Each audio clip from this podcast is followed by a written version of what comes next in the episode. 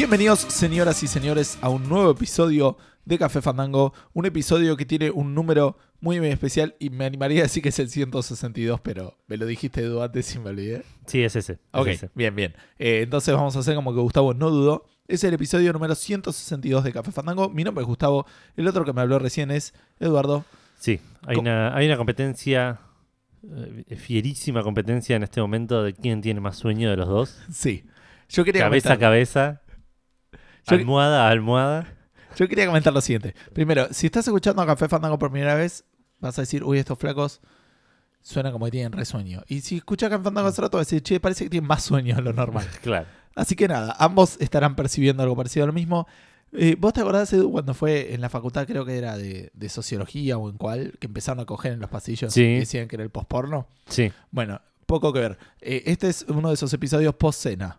¿Sí? O sea, Sí. nosotros ya cenamos. sí, sí, ya cenamos. Son Es las once y media de la noche del Exacto. jueves. ¿Cuánto habíamos dicho? ¿Jueves 2? jueves 2 de noviembre. Jueves 2 de noviembre. Si estás escuchando esto el día que sale es el 3 de noviembre, muchas Sí. gracias por, por escucharnos en el día de, de lanzamiento de one. Lo estás escuchando, claro. eh, Casi que lo preordenaste. Si lo estás escuchando más adelante, todo bien, igual. Gracias Sí, por sí, ello. gracias por escucharme. Este, pero bueno, digamos, a partir del viernes 3 es el, el momento en que se puede escuchar este programa. Pero sí, es un programa de post-cena eh, que nos agarra un poquito. A mí me arranca, me agarra, ya habiendo cenado con cerveza. ¿Me Sí. entendés? Vos también estuviste tomando alcohol, que es raro en vos. Sí. Eh, y aparte fue una semana, creo que larga para los dos. Vos volviste de vacaciones. Mal. Yo dormí poco casi todos los días, así que Sí, yo estuve corriendo toda la semana. Mal. Sí, sí, así que nada, va a ser un capítulo a puro pulmón Sí. y, y a puro cuánto falta para irnos a dormir. Pero los queremos, chicos, y vamos a hacer lo mejor posible. Pero pasaron un montón de cosas en la semana. Sí. Hubo un montón de lanzamientos importantes, hubo Mil, eh, mil lanzamientos todos el viernes pasado. Sí, hubo eventos, hubo eh, conferencias, hubo... La Paris Game Week. Sí. sí, más allá de todas las noticias salpicadas de, de cada semana que ya estamos acostumbrados, digamos. Claro. Así que va a ser un episodio bastante contenido. Como dijo Edu, mucho de Paris Game Week. De eso va a haber varios trailers. God of War. Eh, Ya lo el subieron, digamos, no va a haber trailers acá. ¿Eh? Ya lo subieron los trailers, no es que va a haber trailers acá. No, ¿Sabes? Por ahí tengo una fila ahí oculta que dice: Bueno, y ahora les revelo, les voy a narrar Claro. el nuevo trailer del Days Gone. Ponele que la gente lo requiere, lo está esperando. Eh, y bueno, pero además de eso, tenemos algunas cositas de Nintendo, algunos DLCs, eh, algunas noticias de Argentina que no sé si salieron en varios lados, pero la, la capturé por ahí. Me parece que no es primicia de Café Fandango, pero no sé si lo van a escuchar en otros lados, así que eso me pone contento. Sí. Por ahí sí, así que no. Este, me pido el orgullo por otro lado. Después, miles de lanzamientos, como dijo Edu. Muchos saludos. Juegos que jugamos en la semana, juego del episodio y la introducción. Sí, eso ya pasó. Ya terminó Ahora oficialmente. terminó oficialmente la introducción, así que les presentamos el juego del episodio 162, que en este caso lo traje yo. Es un juego de PSP del año 2007 también, llamado Crush. No Crash, sino Crush, que es con U, digamos, Crush. Como Claro. la gaseosa. Sí, me suena que lo mencionaste, pero no lo fue mencioné juego del alguna vez, no fue juego de episodio, lo mencioné alguna vez porque es un gran, gran juego. Eh, me, me suena que a alguien se lo mostré hace poco, no sé si no fue a, a Seba Saga cuando vino. Eh, Creo que sí. pero recuerdo haberlo mostrado, haber buscado imágenes hace poco. Para los que no lo conocen, el Crash es un juego de puzzles al estilo... Ese, ese- ese es el problema. Es un es- tiene un estilo especial. Sos un personaje que te mueves en un plano 2D. Em, ya te metí. Es un plano 3D, pero digamos, no es de plataformas, a eso quiero decir. Ok. Y lo que tenés que hacer es eh, cambiar entre 2D y 3D la perspectiva para alcanzar diferentes eh, lugares del nivel. Claro, lo habías mencionado como hablando tipo el Ecoplex o ese tipo de cosas. Ecochrome. Ecochrome, gracias. Ecochrome, Ecoplex claro. es una canción. Pero el Ecochrome, eh, tanto como el. El Ecochrome era, por ejemplo, más libre y era vos tenías que buscar La perspectiva. la perspectiva en 2D. Este es. eh, a- de a 90 grados se gira la, la, la cámara Bien. y la puedes girar para arriba o para abajo, para los costados. Y vos lo que haces es traes todo a un mismo plano, digamos. No, no es que alineas cosas en 3D. Sino que yo tengo una plataforma que está al mismo, a la misma altura de otra, pero están alejadas. Sí. Con la perspectiva correcta. Con la perspectiva correcta, yo ap- aplano todo y están al mismo nivel, en el mismo lugar, y puedo trasladarme así. De esa manera también matas enemigos, de esa manera también eh, alcanzás plataformas más arriba o más abajo, digamos, y vas resolviendo puzzles.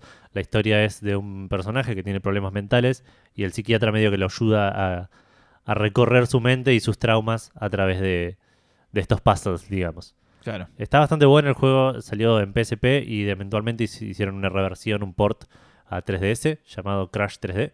Ajá. Eh, la, la versión de, de, de 3DS entiendo que es un, poco peor según las críticas, como que De 3DS, sí, o sea, contra la PSP, sí. es raro. O sea, no Pero- es un tema de performance, es un tema de diseño, digamos. De, de cómo lo portearon, claro. Aparte cambian cosas de la historia, es, es- es un juego un toque diferente, pero el es el mismo, digamos.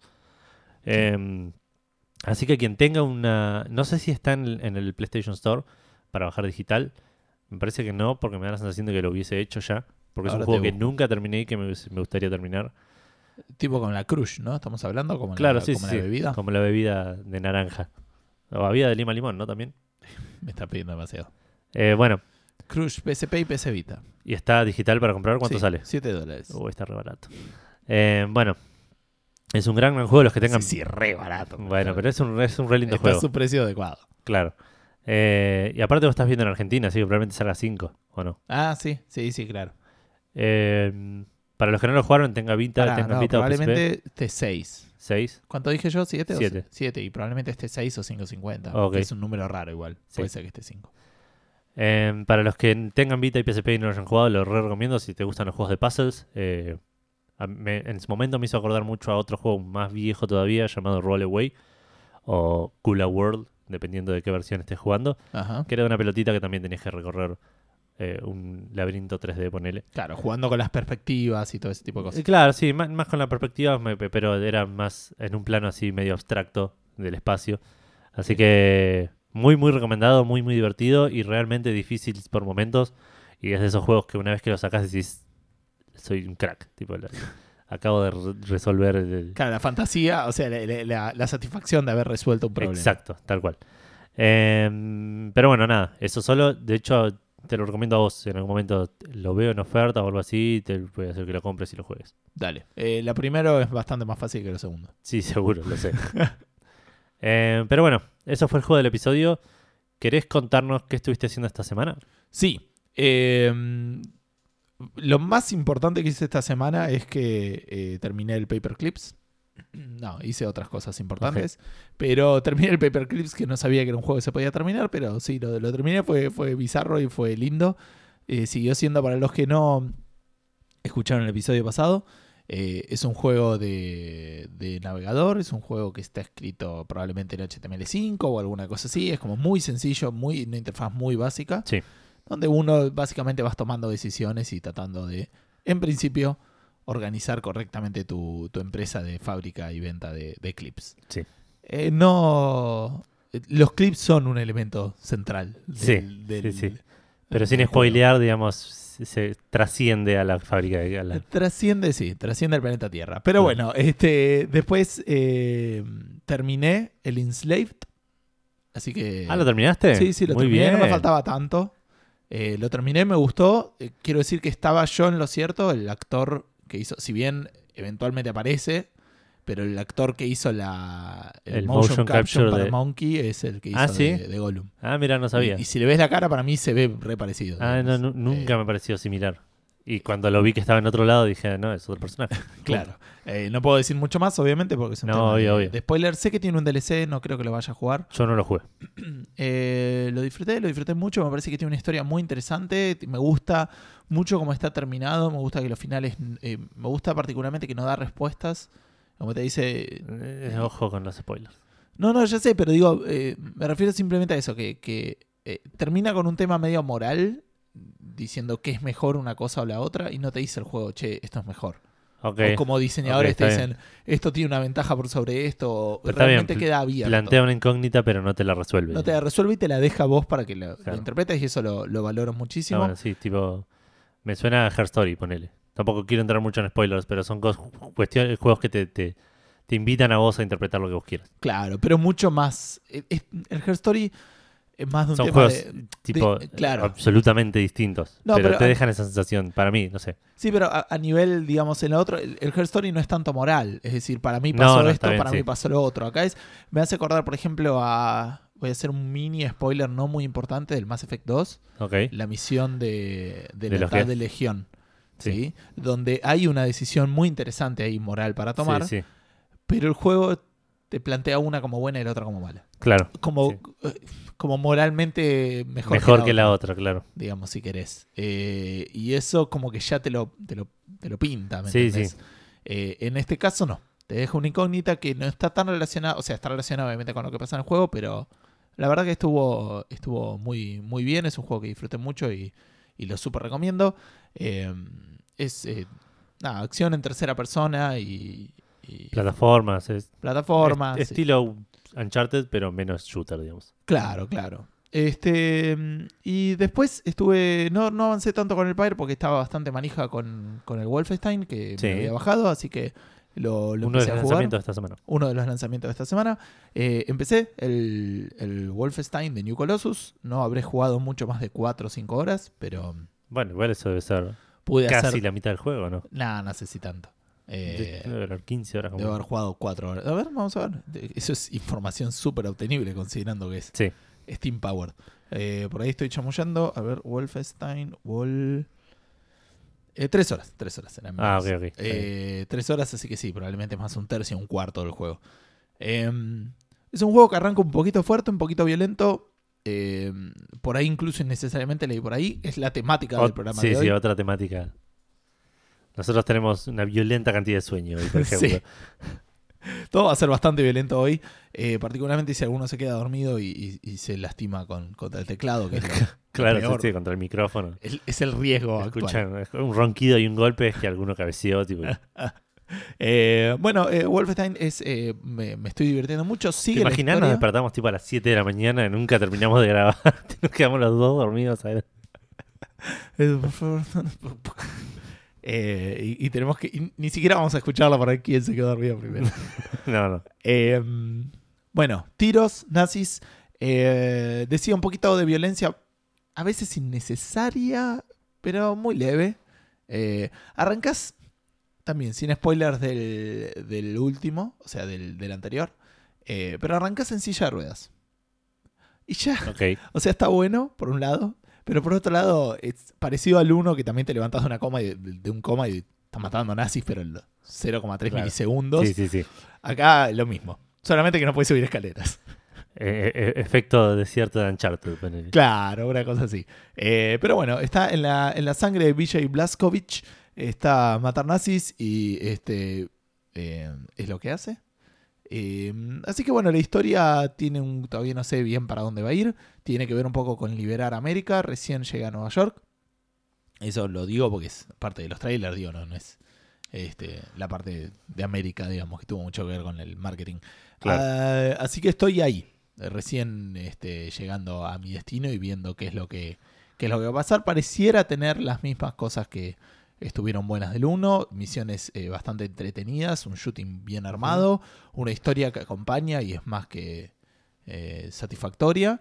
Y también entre misiones y misiones, alguna especie de lugar donde charlas con tus compañeros y haces misiones minis que son más de descubrir a, a- de, de descubrir a los NPCs más que de matar gente o Claro. ni- de- opcionales, digamos. Sí, sí, sí. Diciendo, Nada, había un chancho con hambre y fui y le di de comer, tipo ese tipo de boludeces que, Más- sí, sí, side, side quest. Son side hechas quest y derechas. digamos. que están eh, que no tienen no te dan XP ¿me entendés? son Claro. realmente algo que hiciste porque quisiste hacer y el juego te dejó hacerlo y, y la verdad tiene tiene mucho valor por ese lado Em, ¿qué más? ¿qué más? ¿qué más? ¿qué más? porque estuve viendo lo de Stranger Things que con eso te iba a pasar la palabra pero no sé si tenía algo más que esté jugando que haya visto Terminamos de ver la tercera temporada de Rick and Morty recién. terminamos de ver la tercera temporada Vos de Rick and terminaste, Morty. yo ya la había visto, pero la vimos de vuelta, digamos. estuvo muy buena la verdad que lo, lo disfruté mucho y me reí un montón así que Sí, sí. espero con ansias a la cuarta que no debe faltar nada según No, termina seguro, dice que claro. Seguro sale ahora en uno, dos, tres decenas de meses. Me pregunto qué salsa van a venir a vender ahora acá.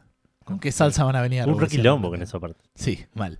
Bueno, eh, también se estrenó la nueva temporada de Stranger Things, la serie original de Netflix. Vi los primeros dos episodios, vos viste los primeros cinco. Sí, Así que yo hago mis opiniones, te las paso a vos. eh, vos viste más que yo. Eh, para Claro, los que no. Dos es mayor que... 5 es mayor que 2. Casi lo digo al revés. Bien. Eh, hasta ahora me viene medio aburriendo a mí, voy a decir eso. Ah, sí. Eh, me parece que la primera estaba mejor armada desde el principio para mantener. La primera. eh, Tenía más sorpresa. te- y tenían que atraparte. Ese era el tema. ¿no? Claro. Como cualquier serie, eh, tiene dos objetivos: presentarte a los personajes y mantenerte atrapado en lo que sea que esté pasando. Sí, y sí. uno me parece que lo hacía muy bien.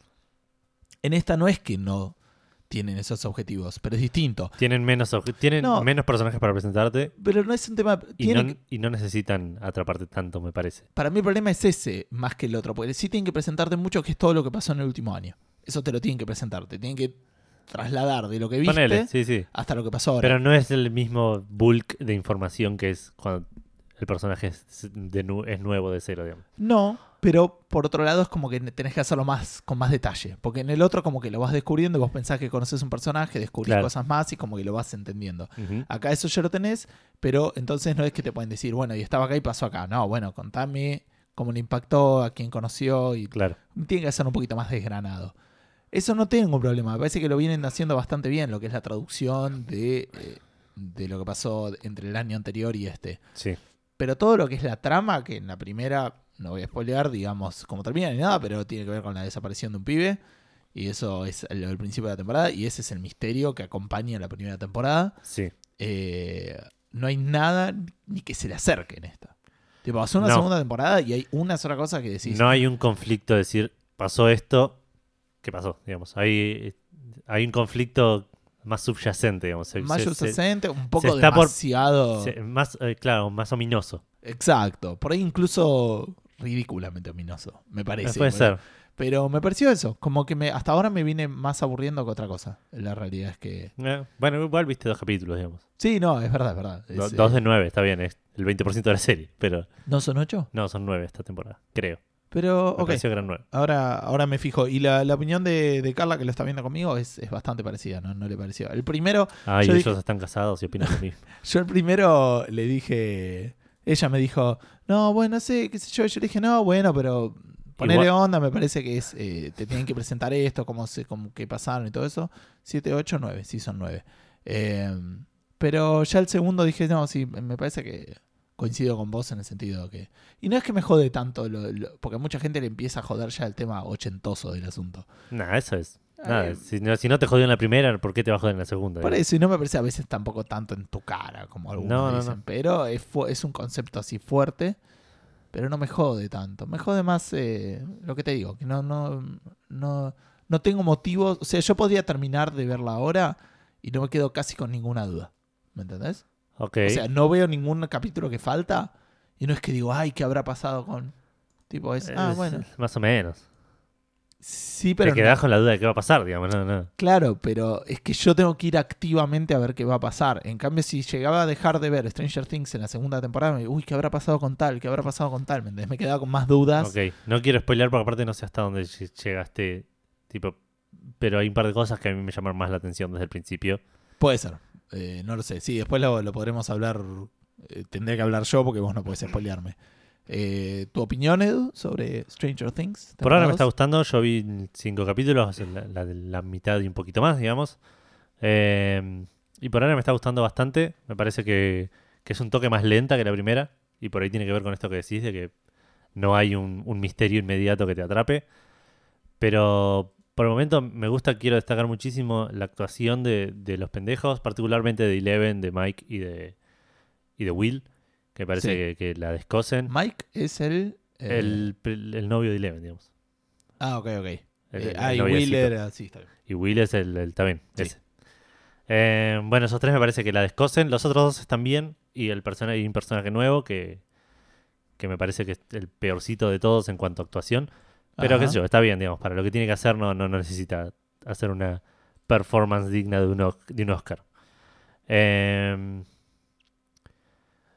pero sí, por ahora me está gustando. No sé si iba a decir algo más al respecto. No quiero spoilear mucho. La historia medio que continúa la primera temporada, eh, en, cierto sentido. Y, y la voy a seguir viendo. Daré una opinión más formada la semana que viene, que probablemente este fin de semana ya, ya termine de ver la, la temporada entera. Qué vicioso. Carla siempre dice quiero ter- que terminemos, vamos a ver otro más en la primera, en esta no tanto. Y yo le digo, no, no, no me gusta bingear. ¿No? No, no, Yo me, prefiero... me clavé cuatro al hilo. En algunas series sí, pero cuando veo aparte cosas con Carla, estoy tipo, prefiero verlas tranquilo, procesarlas y Claro. después como que lo disfruto también más así o quiero también obligarme a, a no es estar que hay así. una realidad que las, las cosas que bingeas te quedan menos. Sí, te queda como con una nebulosa. Claro, pero por, un tema de, aparte de, de cómo funciona el cerebro que, que a la hora de retener cosas, por eso no puedes tipo est- estudiar la materia en una semana, porque Callate, chabón.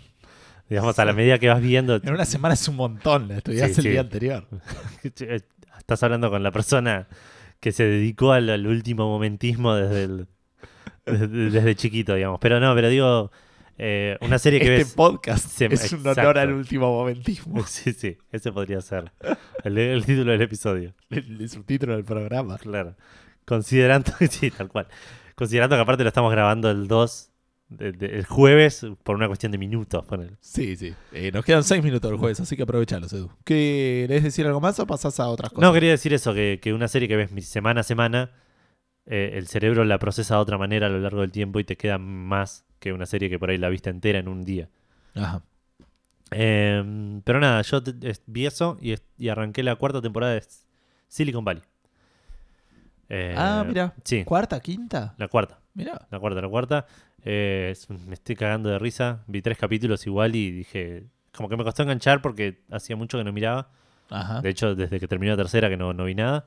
Sí, así funcionan las temporadas, Edu. Y pero la cuarta terminó hace como seis meses. Ah, ok. Eh, así que lo, lo- arranqué, lo arranqué a mirar y miré un par de cosas que no me acordaba, pero al toque me empecé a cagar de risa, me volví a encariñar con los personajes. Y es una serie excelente que deberías volver a retomar. Que podría volver a convertirse en la próxima serie que miramos después de, de South Park acá. Sí, sí. Pre-Café Fandango y post-Café Fandango.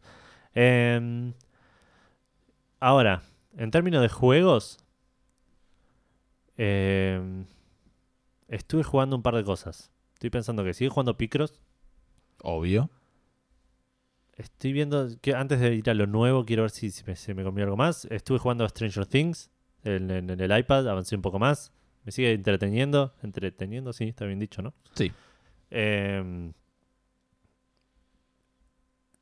y.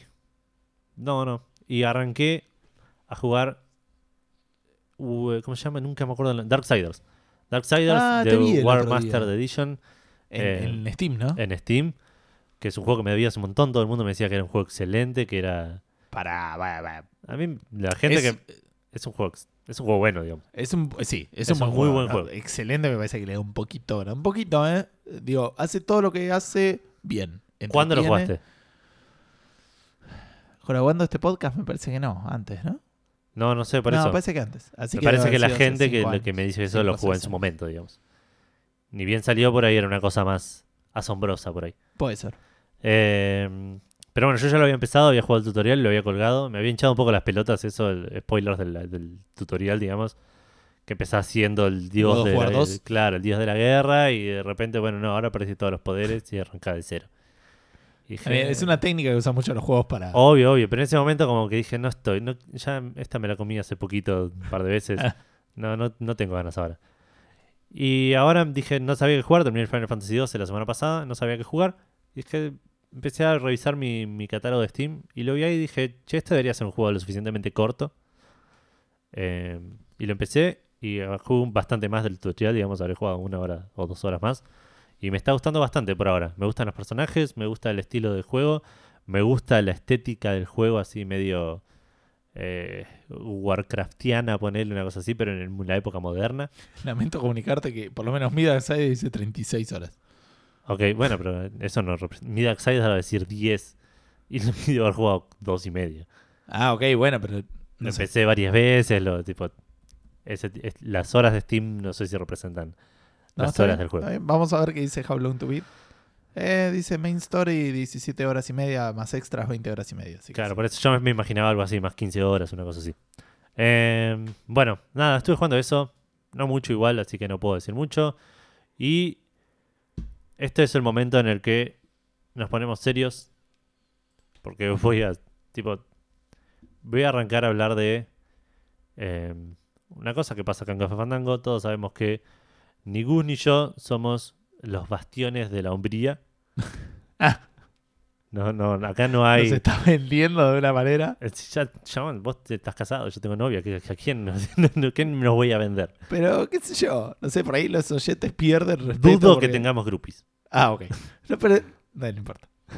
Pero bueno, eh, yo dije mil veces en este podcast, no juego juegos de terror porque soy hiper cagón. Eh, se, me, se me cuestionó eh, la hombría también por temas de que no tomo alcohol usualmente. No sé qué tendrá que ver, pero bueno, son cosas que pasan, digamos. Todo lo que voy a decir en los próximos dos minutos es posible que me jueguen ultra en contra de eso. Ah. Porque estoy jugando un juego en el celular que se llama Design Home. Ok. Di- de- diseñar diseño de hogar diseñar hogar design Ok. home sí diseñar hogar será algo así O diseño de hogar es una cosa así. Pero eso sería home, Home, design designer, ¿no?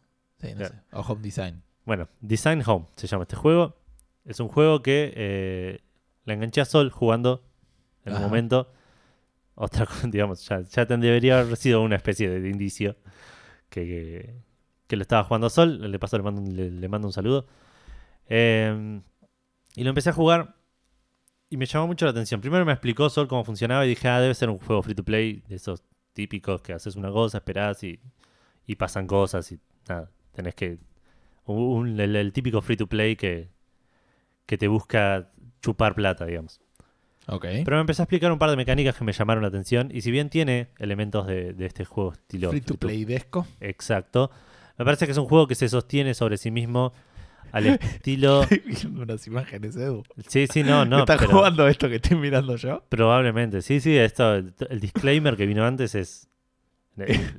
No, no es que esté Estamos exagerando. hablando de una revista, tipo una revista de decoración de hogares y una foto que podría ver en la revista. Ese es Eh, una- un primer juego. Puede ser, jamás vi una revista de decoración de hogares. ¿De qué me estás hablando? Chabón? vos nunca estuviste esperando en una sala de espera y no había nada que leer. Y no había. No. bueno, los Eh, oyentes más jóvenes de Café Fandango ya tienen celulares Claro. lados, pero No recuerdo. no siempre fue así. No, no recuerdo. No recuerdo haber agarrado una revista de decoración de hogares. Eh, gracias por atenuar un poco el, el asunto de, de que yo estoy jugando este juego. Cuestión. Ay. Es un juego que tiene todos estos elementos que te digo del, del free to playismo, de, de, de por ahí impulsarte a poner un billetín, de, pero es un juego que igual sobre sí mismo se sostiene bastante bien. De la misma manera que por ahí se sostiene, no quiero llegar a un punto de decir un, un ¿cómo se llama este juego? Un Pictionary o un Preguntados, uno de esos. Ajá. Pero tiene ese elemento social que decís, bueno, yo estoy jugando con otra gente y, a partir de esta interacción con otra gente que tengo, más a que sea mínima, eh, estoy logrando un cierto progreso en el juego. La cuestión que el juego es así.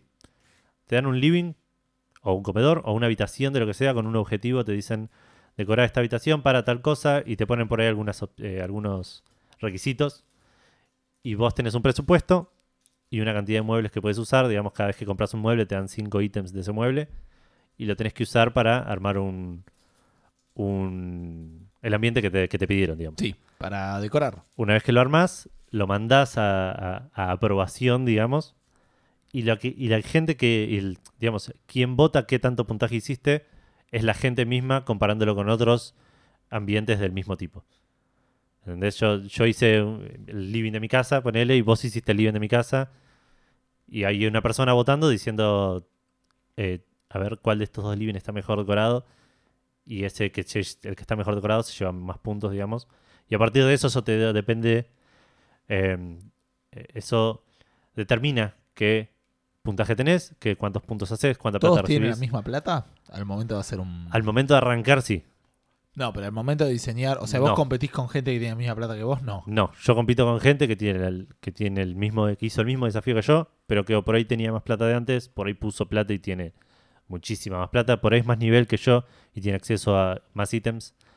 Digamos, no sé cómo será el match, matchmaking entre comillas, Ajá. Eh, pero, pero sí vi la mayoría de los livings que vi, porque aparte esa es la otra parte. Cuando vos no estás haciendo living, vos podés ir y votar. Claro. Necesitas. Eh, claro, que, que te da llaves que te permiten ¿Te entrar. dan a- algún premio? Sí, necesitan gente votando. Claro, para, para mandar una- un diseño tenés que eh, gastar llaves. Para ganar llaves tenés que votar por otros. En, Ok. en otros en otras habitaciones, digamos. Bien. Em, ¿Y esto fue Café Fandango, gente? sí, acá, hasta acá llegamos. No, bueno, me, me- me pareció muy interesante mencionarlo porque me pareció un... eh, para los que son así medio obsesivos del orden y de, y de la decoración, que no sé cuántos oyentes tendremos de esos, me, me pareció un, un juego bastante interesante que a simple vista parece una boludez, parece un, un- un típico cash grab eh, barato, pero se sostiene bastante bien sobre sí mismo y tiene algunas cosas interesantes. A mí me anda un toque mal en Android, entiendo que en iOS anda bastante mejor, como en la mayoría de, de los, de los productos, digamos. No quiero ser anti-Android, digo, pero suele ser más estable el, el sistema operativo de iOS. Ajá. Eh, ya me gané tipo el odio de un montón de gente diciendo esa frase. Así que sí, Design Home, si lo quieren chusmear, está tanto en Android como en iOS, es gratuito. Eh, podés comprar cosas obviamente dentro del juego, pero, Sí, pero me pareció, si- me pareció un, un, un- un concepto interesante, digamos. Suena algo que podría jugar Carla, te digo. Tranquilamente, tranquilamente, no ayudando a en mi caso de que no soy homosexual. Ponele. Eh, en mi defensa hoy estuve, vi el partido independiente, ponele algo así, no sé. Que las mujeres no pueden ver fútbol, Edu, por favor. Esto se está poniendo retrógrado muy rápido. Sí. Vamos a pasar a las menciones. Eh, sí, creo que no tengo nada más que haya hecho esta semana. Sí, lo que hice esta semana fue ir a un evento de Witcher. Nos abandonaste, me abandonaste a mí y a los, Sí, y a los- sí, sí. al grupete que íbamos a jugar juegos de mesa Porque aparte ya tenía, ya estaba planeado ese- esa juntada. Y vino. Y vino Martín Blasquez a, a sacudirte el piso, te serruchó. eh, serruchó mal. y dijo, che, acá hay Witcher. Y eso fue suficiente. Y quedó la sombra de ahí. Claro, sí, una formita de humo. Em, sí, fuimos a un evento de Witcher en el Unplugged Bar, organizado por la gente del grupo Witcher en Criollo, Ajá. grupo de Facebook. Eh, me agregué, me, me metí hace, hace poquito para- precisamente para ir a, a ver información del evento. Podemos poner link al grupo, alguna de esas cosas. ¿no? Seguro, sí, sí, sí. Así que fuimos a este, a este evento, era un evento en un bar, había un par de boludeces, tipo eh, parafernalia para sacarte fotos de Witcher con máscaras, eh, cabezas de caballo, ese tipo de cosas. Había mucho cosplay. ¿Cabezas de caballo? Sí, te Tipo, podías- venía después del, del evento del padrino, ponele. ¿Qué- ¿Cómo? Que se despierta y tiene la cabeza del caballo al lado. No vi el padrino. Pero es una escena que es reconocida, que el tipo se despierta y tiene, eh, no me acuerdo por qué, pero tiene el caballo que él quería mucho. La cabeza. Ah, ah, ok, está bien, sí. No, no un disfraz de cabeza de caballo. claro, eso me refiero. ok, no, este era, este era una cabeza normal. No, es que como que te podías disfrazar del caballo de Witcher, ponele. Imagino. De Roach. Exacto, muy bien. Sardinilla en español. Ok. Sí, igual lo juego en inglés. Eh, lo, lo leo No, en yo inglés, los pero no sé leí. si yo los leí en español. Eh, bueno, había bastante cosplay, había un par de, de Geralts, bastante, bastante bien hechos. Tengo una foto con, con ellos, de hecho, la subieron ahora hace poco al grupo. Eh, había un par de Ciris, había un par de, de Jennifers, la verdad, bastante, bastante bien hechos. Y había ju- jueguitos para hacer, te podías ganar remeras. Ciris es la de los juegos, ¿no? Eh, sí, el- sí. O sea, la que se disfraza de Siri es como fanática de los juegos y la que se disfraza de Jen- Jennifer es la fanática de los libros, ponele. No puedo responder esa pregunta. Ok, ok. Eh, ¿Avanzaste con el libro? Eh, sí, había empezado el siguiente, el siguiente cuento. Era el de las sirenas. Ah, ok, Avancé un poco más, no, no tanto, pero entiendo que debo estar por terminarlo. Ahora la sirena Ok, ok. hizo alguna cosa y bueno, vamos a Está ver bien. qué pasa. Bueno, ahora cuando termine este libro, igual te vienen dos juegos en teoría después. Pero Sí. el próximo libro es, es donde empieza la, la, posta. Bueno, eh, este evento había varios juegos para hacer. Había dos chabones de CD Projekt que no, nunca llegué a entender. Eso me resultó extraño. ¿Qué no, lo- hacían? no los presentaron. Entonces nunca llegué a entender si eran des- desarrolladores, no creo. O si era gente de PR. O si era- hablaban en inglés los dos. Así que entiendo que no eran latinoamericanos, ponele. Ok. Eh, así que no, no- nunca llegué, nunca supe bien quiénes eran. ¿Y en el grupo, en el evento, no decían nada? Puede ser, tampoco investigué. Ok. Pero hubiese, es, mi, mi punto era ese, me hubiese gustado que por ahí si estaban estos chabones de invitados, que en algún momento digan, bueno, estamos acá con tales, gracias por venir, gracias, eh, estamos haciendo esto en honor a Witcher, algo así, como para presentarlos, ¿no? Digamos, darles un espacio por ahí para... Esto fue el viernes. Esto fue el viernes... 25. 27. No, si hoy es viernes 2, técnicamente. Viernes No. 3. Ah, está bien. Sí. Eh, viernes 27 fue el, el evento.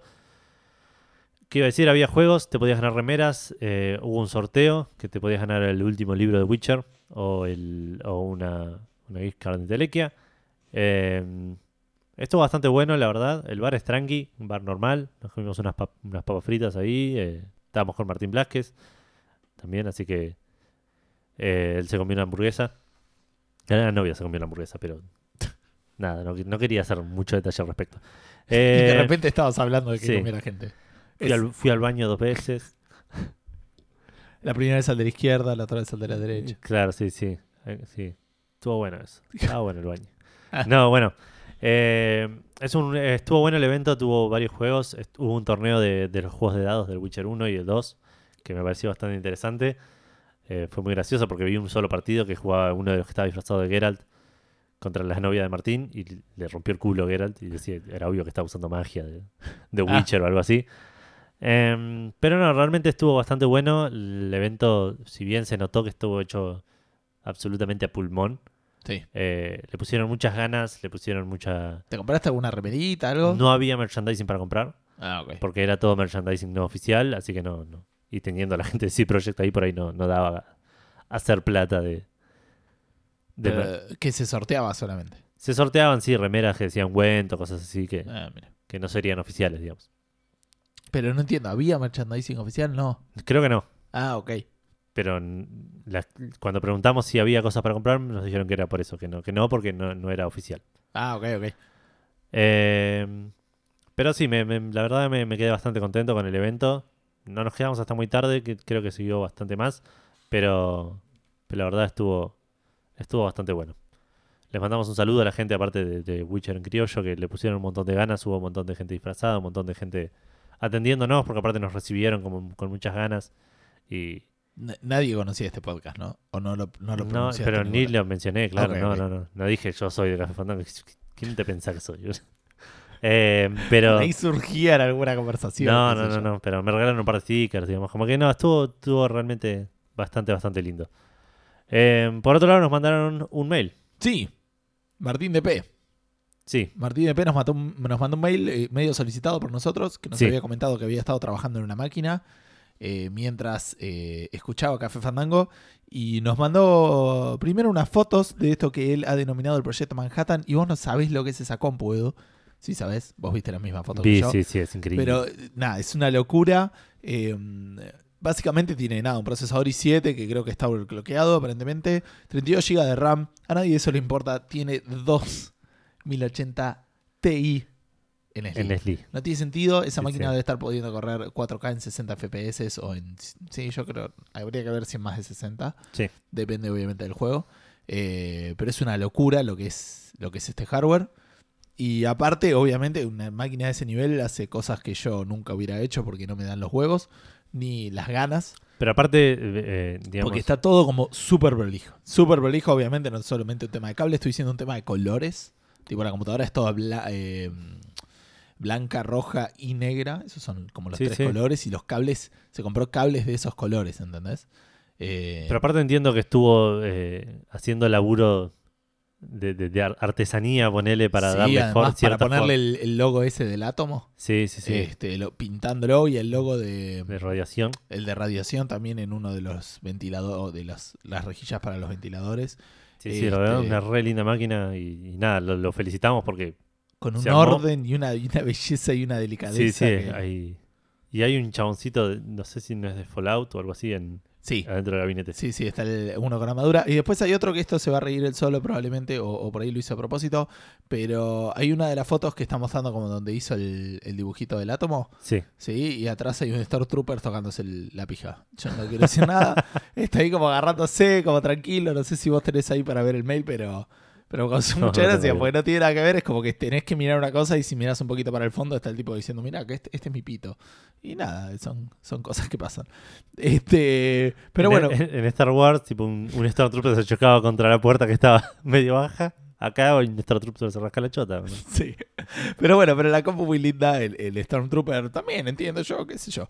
No soy tampoco tan fanático de Star Wars, eh, pero la verdad que una belleza. Y otra cosa que me causó no, no, gracias porque lo, dice en serio, digamos, pero dice que una de las cosas que le gusta del podcast también es cuando eh, nosotros discutimos sobre, sobre cosas, eh, cuando tenemos diferentes opiniones, digamos, en algún tema, Sí, y le gusta cómo lo tratamos, así que muchísimas gracias por ello. Eh, claramente dice, no siempre serán dueños de la verdad, nunca vamos a ser dueños sí, de la verdad no, no. en este podcast. si la verdad pasa por la misma, digamos, el, el mismo carril que nosotros, es una cuestión de casualidad abs- absoluta. Claro, es tipo. tangencial.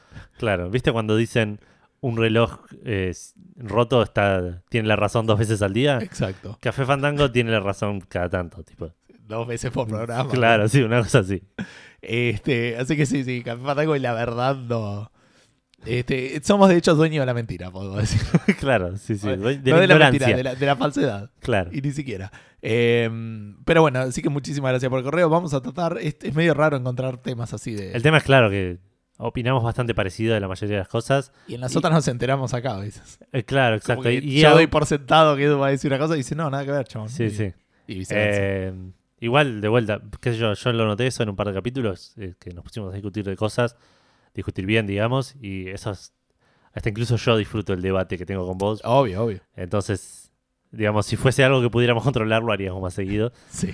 Pero, pero sí, la próxima vez voy a traer, podemos traer temas más, más eh, Temas Polémicos. De, de fútbol tenemos que empezar a hablar. sí. Eh, y otra cosa me llamó la atención también que dice que nos empezó a escuchar, eh, porque nos mencionó Dieguito, a quien le mandamos un, un gran saludo de Checkpoint. Sí. Y dice, no tuvo nada de fe en los primeros minutos porque me di cuenta que solamente eran dos.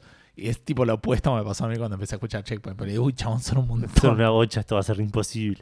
Esto no- ¿Cómo conozco? ¿Cómo sé quién es cada uno? Claro. Digo, hay gente que escucha Café Fandango relativamente seguido y todavía no sabe quién es cada uno de nosotros. Sí, ¿entendés? Sí, sí.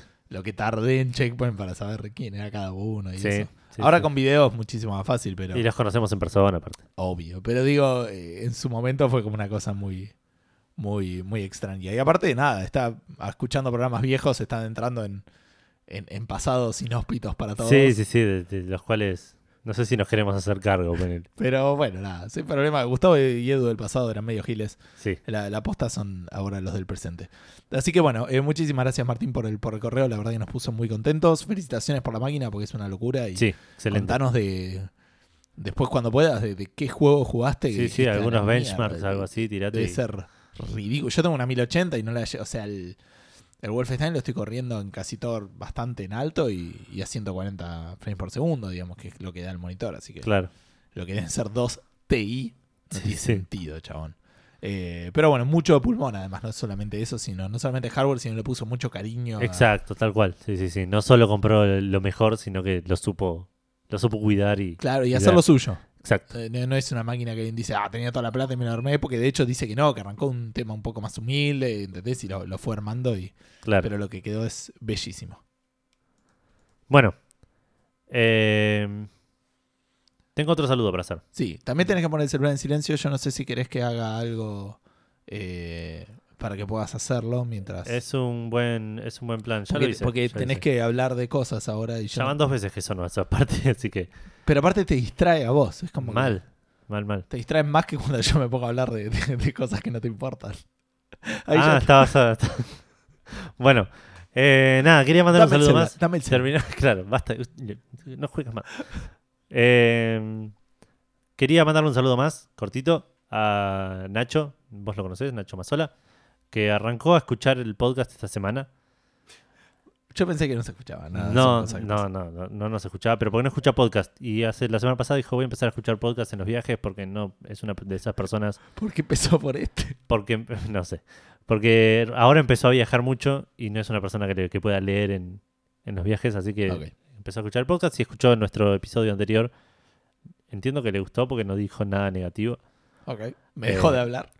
Claro eh, así que si empieza a escuchar esto y escucha este le quería mandar un saludo y agradecerle por sumarse a la lista de oyentes por más que sea algo temporario Sí. última mención y esta es una mención nuestra digamos un, un autobombo Las otras no eran. Eh, te estás olvidando de una mención. Que está sí me estoy olvidando de una mención sí Yo No pensé sé- que si ibas a decir la última mención y la otra el sorteo. No, no, no. Como que lo agregué y lo, lo marqué y me olvidé de- y, y salté el que estaba antes.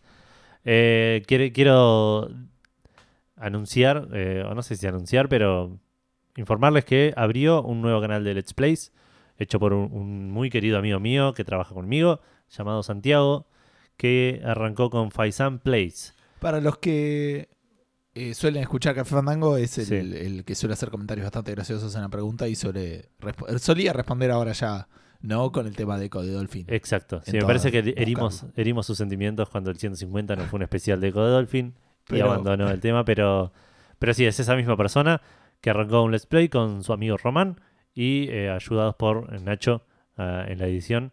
Así que o- al- ayer miércoles salió el primer episodio, creo que van a salir tres veces por semana y están jugando Bloodborne en este momento. Ya el primer episodio lo vimos un pedazo recién, nos cagamos de risa con la creación del personaje.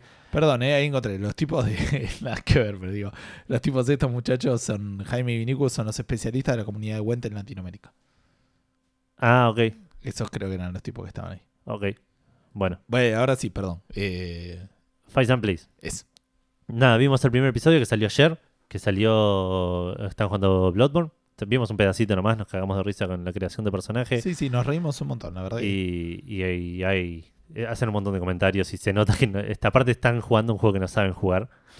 Así que es, es muy divertido también por ese pero lado. uno de los dos. El otro me parece que no lo nu- que juega ese tipo de juegos, pero no lo jugó nunca el Ah, Bloodborne. Eh, así que nada, muy entretenido, vayan a verlo, Fight and Plays, seguro hacemos algún algún linkeo en el post del episodio y bienvenidos, ojalá les vaya muy bien. Yo la estoy pasando bien viéndolos, así que ojalá sigan haciéndolo durante mucho tiempo. Bien. ¿Y quién dice que en algún momento no vienen invitados? Sí, obvio.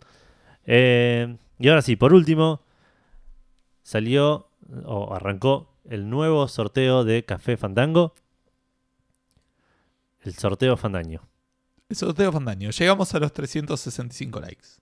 Sí. Ya en- los pasamos. Ya en- es un Fandaño bisiesto, como dijiste. Claro, sí, sí. Eh, en honor a eso dijimos, tenemos cosas para sortear, vamos a usar esto como excusa. Así que arrancó un sorteo nuevo en el que vamos a sortear un anotador de Zelda, una remera de Shadow of War, una corbata de Portal, una bandera de Dekun de South Park, una estatuilla de Assassin's Creed y me está faltando uno El Prey. El y el mousepad de Prey.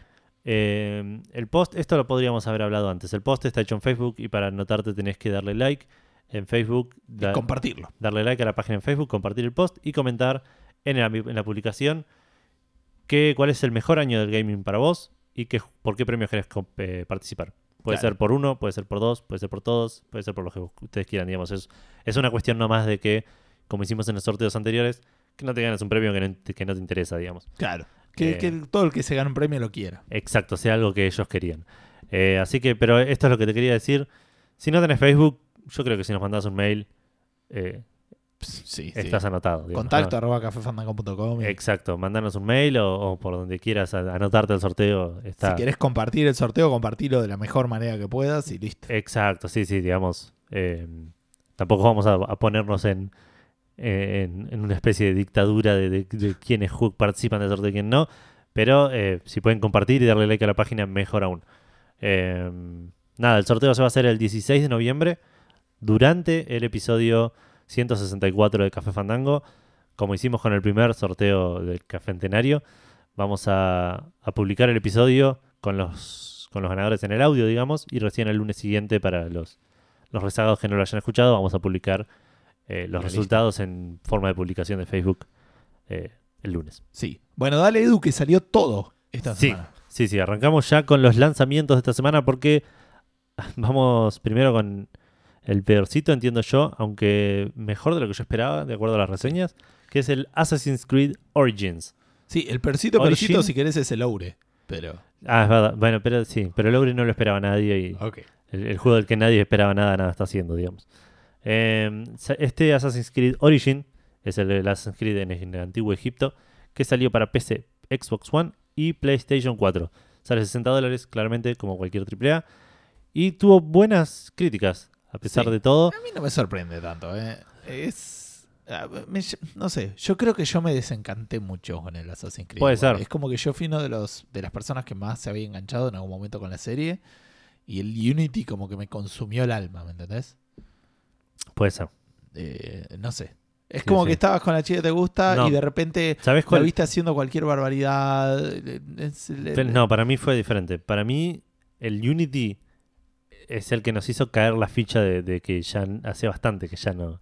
Puede ser. Pero el anterior Porque- fue el Black Flag, eh, ojo. Sí, y el Black Flag, tipo, fue una cosa especial de, de, de- que le dio vida, digamos. al- Ya en el 3 ya era una cosa, bueno, no sé si esto está funcionando. tipo, Sí, sí, no, el 3 el, era- el Black Flag fue, bueno, Chicos, bueno, esto- está bien. esta relación no está funcionando. El Black Flag fue, nos fuimos de vacaciones, revivamos nuestro amor. Claro, sí, sí, está, sal- pasaron un, un par de cosas buenas, le puso esfuerzo, estuvo bueno, pero incluso dentro del Black Flag, Sí, el- toda la parte del barco de, de- de los piratas estaba excelente y la parte de afuera era hiper, pero hiper ble.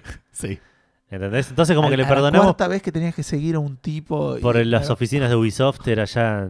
No, eso no me jodió tanto, ¿eh? Me jodió. Seguir un tipo por el, por el Caribe y andar Ah, bueno, pero eso... Y sí. que no me ve, que me Sí, escuche sí. y si me acerco mucho, que me mire y se, se- No, no, pero yo me refería a la parte, bien. a la parte afuera de, de- de- del ánimo, ponele. Ah, yo no, yo esa la banqué. ¿eh? No, a mí me, me- dije esto, ya, ya no nos creemos esto. tipo, ya, eh, y el Unity me parece que fue el que dijeron, bueno, sin los barcos esto ya no estaba funcionando. Eh, digamos, ya, si no hacemos roleplay el sexo no tiene, no tiene Ah. chispa, digamos, no, no funciona. Así que por ahí el Syndicate está bueno, no lo sé.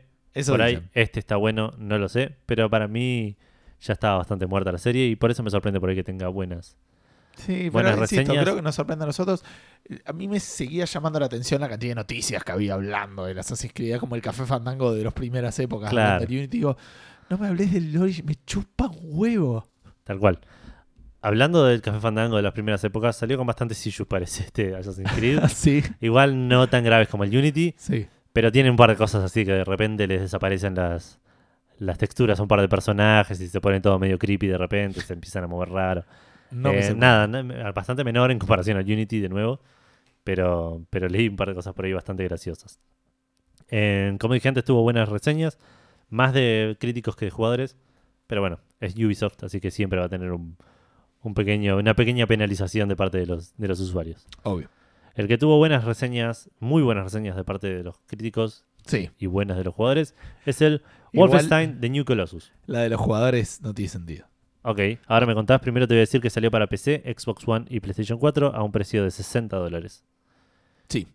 ¿Qué, qué, qué- qué pasa con la reseña de los jugadores? ¿Vos sabés por qué tiene malas reseñas Wolfenstein? No tengo idea, ¿no? No, no sabés. Ok. Las malas reseñas de los Ah, jugadores por la, por la propaganda, por, por la... Wolfenstein es porque hablan mal de los nazis. y ese es el mundo donde vivimos hoy. Sí, sí, es... Eh, No, si te no, voy a leer. em, Vi eh, cosas que, pero que incluso en las publicidades que hacían del juego hablaban del tema ese de los nazis. Sí, y un sí. par les respondían diciendo, no, porque esto ya es re político, so- no lo voy a comprar el juego. Sí, sí, decir eh, ma- Make America Nazi Free Again. Y la gente decía, no, esto ya. eh, No entiendo, no entiendo el, el nivel de, de, de- de- O sea, gente quejándose que las- la, la campaña single player, que es lo único que tiene el juego, es una historia lineal y es un FPS, capo. Bueno, sí. O sea, ¿qué estás hablando? Pero sí, la mayoría que yo había leído en su momento es que es una, una propaganda. Antina-. Antinazi. Una propaganda de izquierda. La verdad que no lo entiendo, no lo terminé. No, está todo muy politizado. Por ahí en algún momento aparece Karl, eh, Karl Marx, ¿entendés? Y, y Vijay Blazkowicz. Puede ser, por ahí te están spoileando. Y vos ahí decís, bueno. Es un toque de izquierda. Y tipo viene con el comunismo y salvan el mundo. Y bueno, qué sé Claro, yo, sí, por, por ahí tenían razón. por ahí. claro. Pero si no llega a pasar algo así, digo. Eh, chabón. sí, es, es raro. Estamos en una época donde está todo politizado. O sea, ¿a donde- cuánto estamos de que haya.? No, no, este juego es racista con los nazis, ¿entendés? Es que. Perdón, eh, con los zombies. Eso, Ah, ok, ok. La gracia era de que los nazis, los zombies y los extraterrestres básicamente son. Eran, sí, eran el, el free for all, digamos. El, el, claro. el free ticket. Era el. Estos son gratis, les puedes pegar. Estos otros, si les quieres pegar, tenés que tener un buen juego y una buena justificación, digamos. Pero No, bueno, está todo. Está, es- Internet y el mundo está en un, en un modo en el cual estamos buscando indignarnos de cosas mainstream. Pero sí, no, y de igual manera me parece, me, me llama realmente la atención porque eh, una de las cosas que más me, me sorprende de toda esta cultura, que tampoco termino de comprender, pues realmente creo que yo me estoy alejando de... Me, me parece que es una moda, ¿eh? No, no moda. tiene nada No, que ver con mucha- ideologías políticas no, pero verdaderas. dígame, hay, hay mucha, hay mucho, hay mucha gente interesada en influenciar a la gente más joven Eso sí, a puede ser. pensar, Puede a, ser. a- a- a realmente creer que hay cosas que, que los gays están queriendo controlar el mundo. No, no Ah, tan eso, así, no lo, pero, eso no lo había escuchado. no tan así, pero como que, que los valores, ¿me? Una cosa como que los como que los jóvenes, a veces hay muchos jóvenes de hoy en día que son más tradicionales que, Claro, sí, sí. que, que la gente más grande. Pero si te busco, eh, había un post en el foro de, de Steam que decía tipo, no, gracias porque me iba a comprar el juego y me dijeron que tenía propaganda política, la gente diciendo, sí, no, porque yo digo, dale, chabón, es un juego a matar, es un FPS, ¿de qué estamos Sí, sí. hablando, boludo? Es el Wolfenstein. Claro, este sí, juego sí. en su primera matabas a Becca Hitler. Claro, sí, O sea, No, no, es, es, es claro, es esa versión original eh, por, por 10 gracias a la tecnología y los avances. De... Sí, y es divertido. Porque posta, le podés decir un montón de cosas al juego, pero realmente es divertido y.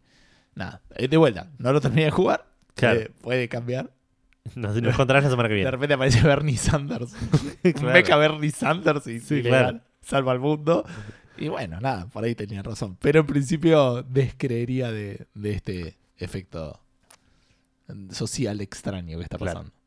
Bueno, eh, como dijo recién Gustavo, el, el peorcito de esta semana fue el Oure, un juego que anunciaron durante la Paris Game Week y eh, al mismo momento que lo anunciaron estaba para comprar.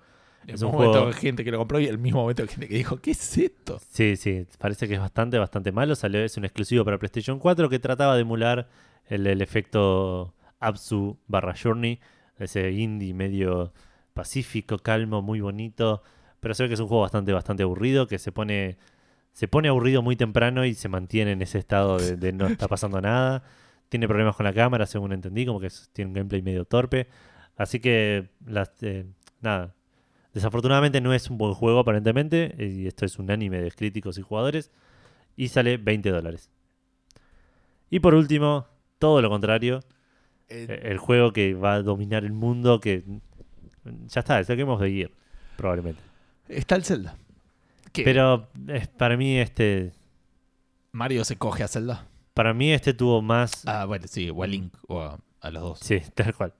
Eh, para mí este juego tuvo una aceptación más, Más rápida y más... más rápida y No una... mira que el Zelda realmente, me parece que nos estamos olvidando de lo que era. Todo el mundo estaba hablando del Zelda cuando salió. pero era el único juego que había.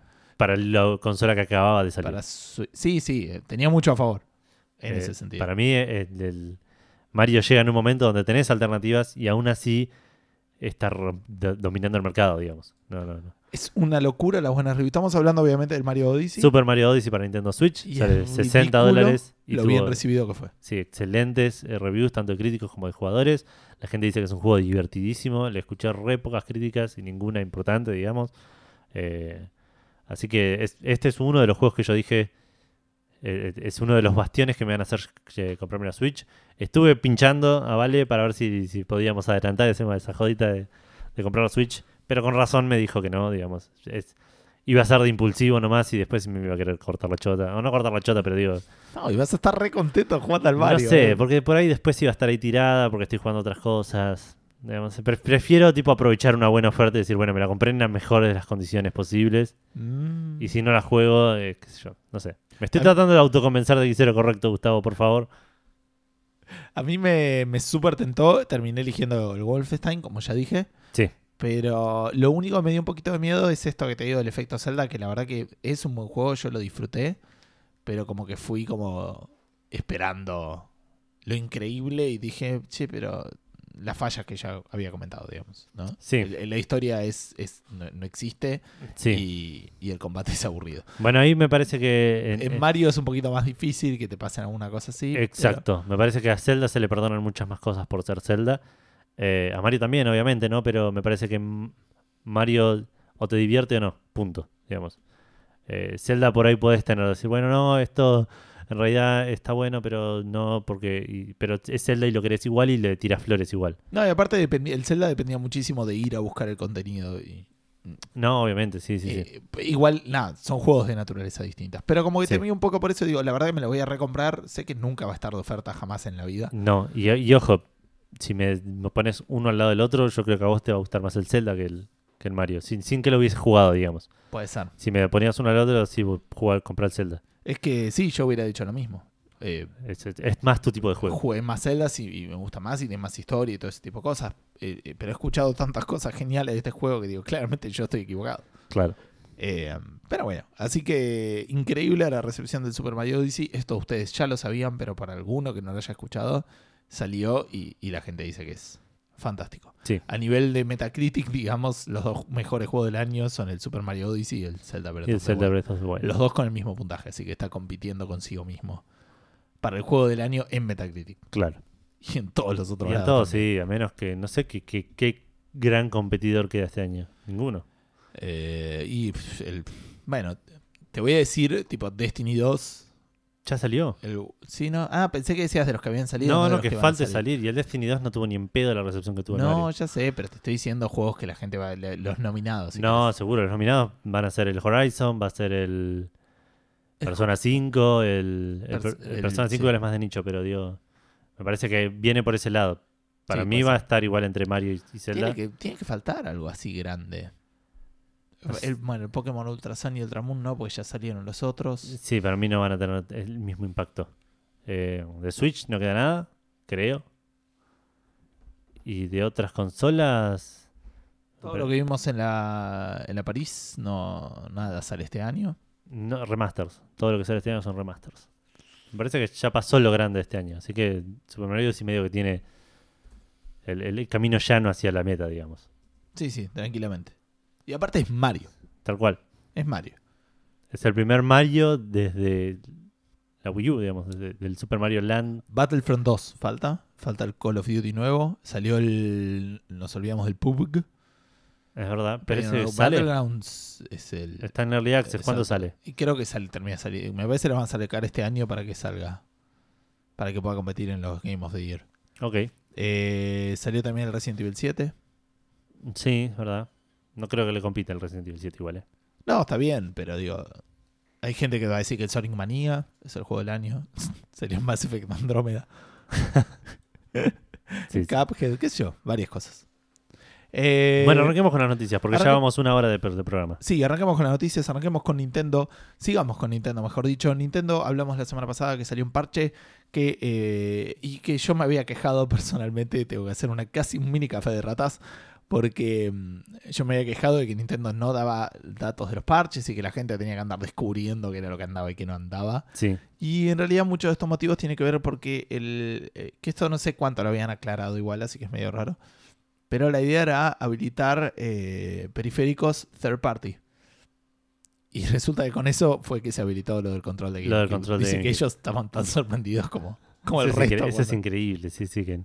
Aparte da una pauta, de, viste, que la otra vez decíamos, hay un montón de features que estaban escondidos, entre comillas, digamos, que la gente los iba descubriendo, explorando. Sí, Y decíamos, qué boludo Nintendo que no, que no anuncia estas cosas como diciendo, mirá, agregamos mirá esto. Y es porque no sabían, tipo. Se entera con la gente. Che, boludo, ¿vos sabías? Bueno, la otra noticia de Nintendo que también es eh, particularmente extraña. Nintendo viene vendiendo muy bien, como ya sabemos todos, de, la Nintendo Switch y de estos dos grandes juegos que salieron este año, más el Mario Bros. Rabbids y el, y el Pokémon que va a salir y todo ese tipo de cosas. Eh, así que tuvieron que ajustarle. Están teniendo dos. Este es el segundo año fiscal seguido que están teniendo bastante bueno. Tengo entendido. Eh, Y este con la Switch de este con la. Switch le va a ir le va a ir más que bien y probablemente el año pasado un poquito también con el Pokémon Go con el y con el anuncio de la Switch que había sido más o menos bien recibido pero Y el con la Pokémon NES, la NES. Ah, la, ah, verdad. y, y bueno y también el, el Pokémon Sun Si no- ¿el fue del año pasado? Sí. ¿no es del otro? me parece que es del otro Me parece que no. ok Eh, No pues, ponen con las manos en el fuego, pero me parece que es 2016. yo no me lo compré en la luna de miel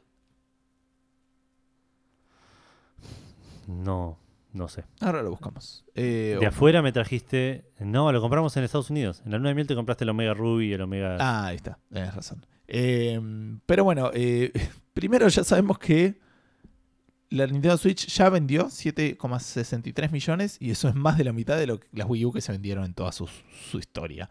Y si se llegan a las ventas que acaban de ajustar eh, Nintendo, en este año la Switch va a vender más que la Wii U en toda su historia.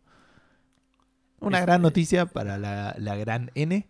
eh, No. Es, para, o sea, el- para es una, es una buena noticia para el momento actual de Nintendo, pero no es un logro. Pero la Wii U tampoco, o sea, vendió poco, obviamente. Pero la Switch está vendiendo muy bien. ¿Me entendés? No es que Sí, sí, haciendo sí, lo mínimo obvio. la Switch vendió todo. O sea, la- Sí, seguro, seguro. Pero eh, aparte de ellos ahora están apostando a la Switch, no a la Wii U. sí, sí, sí, seguro. Entiendo. digo, es una muy buena noticia para ellos. Pero no es un logro, digo, para mí. Es un logro de las... Es raro, sí, ya te entiendo, digamos. Eh, Eh, Es como que digas, no sé, PlayStation 4 tiene, ya tiene más juegos que la Vita. Obvio que sí. tipo, sí, sí, está bien. Es más como que diga, no sé, Como que eh, está bien, bien, bien por ellos, le está yendo bien a la Switch. gano, no más, es una gano Wii U. más dólares por mes que un vietnamita, sí. También, Sí, ¿no? claro. que, que eres un premio, digamos, no, no. No, es- no es más mérito, no es tan mérito de la Switch, sino es más desmérito de la. Claro, de ¿de la con Wii quién te estás comparando? Exacto. Este, Pero bueno, igual bien por Nintendo, digamos, No bien por la Switch. No sabes a la cantidad de pibes de 5 años que pude quedar trompada. claro. Eh, pero bueno, y también eh, cerrando con el tema de la Switch, esta semana salió la fecha definitiva de lanzamiento del Rocket League, que va a ser el 14 de noviembre y el precio va a ser de 20 dólares. Bien, ¿lo comprarías? No, pero me gustaría. Me, me gustaría. Considerando que el Rocket League no lo pagaste. Sí, puede ser, pero me gustaría saber si corre a. Es una boludez, pero me parece que Rocket League necesita correr a 60 FPS. Eh, obviamente va a depender, sí, de cómo funciona. Sí, sí, Eh, No, es un- no es una precompra ni en pedo. No, no, no, no. Si las reviews son suficientemente positivas, si le veo algo ahí, podría llegar a. Es que es un juego es divertido. Un, un buen juego para tenerlo. Rocket League on the go es win. Exacto. Este, sigo teniendo miedo, no creo que vaya a suceder, pero llega a salir el Diablo 3 y lo voy a comprar para no jugarlo nunca más. Eh, que es otro juego que estuve O jugando. el en la Plants Play. vs. Zombies. También. Eh, a vos, Edu. Sí, eh, otro de esto anuncio. de, de cambiar de, de consolas de un lugar a otro. Sí, de juegos de una consola a otra. Sí, un anuncio cortito. World of Final Fantasy, un juego que quiero jugar en hace un montón de tiempo, pero nunca estuvo lo suficientemente barato. Eh, No era de, era de móviles. no, no, no, es de Play 4 y Vita. Ah, está bien. Sí, y lo quiero comprar, lo quiero jugar en Play 4 que se ve más lindo. Igual tampoco sé si tengo tiempo para jugarlo, así que también esa era otra de las, las razones por las cuales lo compré. Eh, va a venir para PC, se viene a Steam el 21 de noviembre, eh, la versión claramente de Play 4, así que los que quieran jugarlo y no lo hayan podido hacer porque no tenían la consola, lo van a poder hacer en PC. ¿Cómo era la onda del World of Final Fantasy? Era medio que cazabas monstruos de Final Fantasy y los usabas para pelear contra otros monstruos. ¿Monster Eh, Hunter? Eh, No. Monster Hunter, Pokémon. Más Pokémonesco, más Pokémonesco, pero aparte tenía una cosa de que había monstruos grandes, pequeños, grandes, medianos y chiquitos. Y podías armarte como tótems de monstruos en los cuales tu personaje formaba parte de, de ese tótem. Ajá. Y aparte tenías como summons a los personajes de otros Final Fantasy. Era como una especie de tributo a Final Fantasy. Bastante de, de cute, digamos, con una historia Final Fantasy-esca. Bien. Así que eh, me interesaba bastante, pero nunca lo compré. Eh, otro anuncio bastante curioso y cortito. Va a salir un DLC para el Siberia 3. Eh, para los que no recuerden, Siberia es un juego de aventura gráfica que salió el 1 y el 2 a principios de los 2000. Se, medio que se, se abandonó y ahora hace poquito salió el Siberia 3 con bastantes problemas, bastantes... eh, bastante, no sé si mala review, pero una especie de recepción medio mediocre por, por diferentes temas de que andaba medio mal, tenía un par de issues y que aparte no tenía no se contro- no, pa- no tenía el espíritu de un, de un juego de aventura clásico. Ok. A partir de esto fueron mejorándole, fueron agre- agregándole patches, arreglándole cosas, le cambiaron la interfaz para que sea point and click, ese tipo de cosas. Eh, y como agregado va a salir un DLC gratuito que va a agregar un pedazo de historia que para los que lo tienen en PC va a ser un update automático gratis y para Bien. los que están en consola, los que lo juegan en consola, va a venir como un add-on gratuito.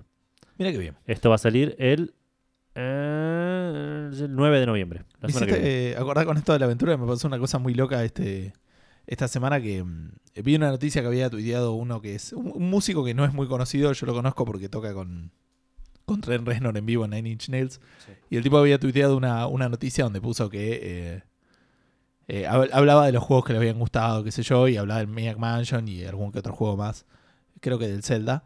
eh, y, y había hecho un chiste como que vivía, había vivido una, una media vida, una cosa así, hablando del Half-Life y decía que la gente no lo había entendido y que por ahí tenía que salir más. Y yo le dije, salir está overrated. Sí. Y le pregunté si había jugado al Thimbleweed Park. Y me dijo, sí, sí, no solo lo jugué, sino que estoy en el. Estoy en el. En el. Ay, ¿Cómo se llama? En la agenda telefónica. Ah, ¿sí? Así que lo busqué y está ahí. Sí, Alessandro Cortini está. Tipo, se lo tuiteé y dice que sí, te tuve que buscar y, y ahí estás. Así Qué que grande. Tuviste una charla de amigos con. una charla de amigos con Alessandro Cortini. Este, así que nada, eso me hiciste acordar con lo de las aventuras. Te lo quería contar personalmente y me olvidé. Así Bueno, es un buen momento. lo hago acá el micrófono. Perfecto. Eh, bueno, y ulti- una última cosita de mi parte, eh, hasta la próxima vez que me toca hablar, que es que salió, Dos segundos. sí, un tráiler de algo que se anunció en mayo, que es el, un corto, un, sí, un cortometraje del juego Papers, Please. Es el juego en el cual sos un... Que vimos del el mi- corto y los dos lo bajamos. sí, Para no volver a jugarlo y es gran, tan buen juego. es un excelente juego. Aparte nunca, lo nunca terminé tipo un final semi bueno, porque siempre terminaba en lo peor. Claro. Eh, el corto, el juego, como que, para los que no lo reconocen, es un juego en el cual sos un agente de inmigraciones y tenés que eh, aceptar o rechazar gente que quiere entrar al país Artotska eh, de acuerdo a los papeles que trae o, o si, está bien su, su pasaporte, si tiene los papeles en orden, todo en, fecha, digamos. A medida que va pasando el juego se va compleji- complejizando y vas a tener, vas buscando más cosas, digamos, vas revisando más papeles, más, más tipos de pruebas. Eh, y tiene todo un elemento medio narrativo en el cual vos medio que elegís un camino porque cada tanto tenés que, eleg- te- tenés que tomar decisiones dentro del juego. Sí, pero lo Tenés fantástico una parte es que... social, no, pero... Pero todo eso está en lo básico del juego, que es dejar o no dejar de entrar gente. O sea, Claro, todas sí, tus sí. decisiones son eso. No, claro, exactamente. En ningún momento vas a hablar con alguien y decirle una cosa u otra. Te parece un diálogo, no, nada. Claro, claro, es o lo, o lo dejas pasar o, o le aceptás el- la, la- la- O lo aceptás o lo rechazás. la inmigración, digamos, o lo, o lo rechazás, digamos. Por ahí un chabón te dice, si no me dejas pasar me van a matar, que sé yo qué cosa, y, y vos ves que tiene todos los papeles en cualquiera, y Claro. lo tenés que rechazar, pero por ahí elegís dejarlo pasar porque le tomaste cariño por alguna razón o por lo que sea, Y no es que eso a es costa de, tu sueldo. de tu sueldo, de una penalización que te hacen por dejar pasar a alguien que no correspondía. Todo eso afecta a, Que el a tu vida. Decía, si tenés otro flaco controlándolo a dos pasos, porque me estás haciendo solo a mí? Claro. Eh, todo esto, eh, em, todo acompañado de un tema de, de- de tu vida diaria en el cual tenés que pagar impuestos, tenés que pagar la, la bebida, la, co- la- la vivienda, la comida, El- eh, la calefacción. calefacción. Todo Eh, en una Rusia muy, Se te- muy duro. Claro, se te enferma algún, familiar y tenés que pagar medicación, ese Sí. tipo de cosas. Es eh, otra de las cosas que también había comentado Zero Puntuation, que me, me, re- me remarcó eso también, que dice que es increíble la relación que, que sintió y estableció con esa familia que nunca vio en más Claro. que ese numerito versus otros juegos que te las remuestran, qué sé yo. y Sí, decís, sí, sí. No me puede chupar más un huevo y, y a esa tipo la requiso. Sí, sí, la querías Se cuidar. preocupó. Estaba- Estabas re. No, mi una- hijo que no sé quién es. Era una Necesita comer. en- hay momentos en los que tenés que elegir a quién darle de comer, creo. Tipo, Sí, es medio duro. Eh, Sí, pagas calefacción o comida y... Claro, sí, sí, sí. Es, nada, es un gran juego, va a tener un cortometraje. eh, eh, me gustó muchísimo, el- el- lo pueden ir a ver el tráiler, se llama Papers, Please, obviamente. Pero me gustó muchísimo que eh, no esté en inglés. Que Ah, sí, es ruso. En, en- en ruso es al final. Es- Eh, yo entiendo que es ruso, sí. por ahí es un idioma inventado como el del juego. No, no, yo entiendo que las letras parecían rusas, qué sé yo. Ah, que ok, es ok. Más complicado todo el resto. Em, nada, un lindo tráiler, mírenlo. Es un cortometraje que creo que sale el año que viene. Bien, corto. Bien, es, bueno, cortometraje. Claro. Pero, ah, el otro es el largometraje, está bien. Claro. Está en el nombre, Gustavo. Eh, bien, hablando de películas, eh, hablando de países inhóspitos como Argentina, tengo novedades que podrían ser particularmente complicadas. A esto me refería que.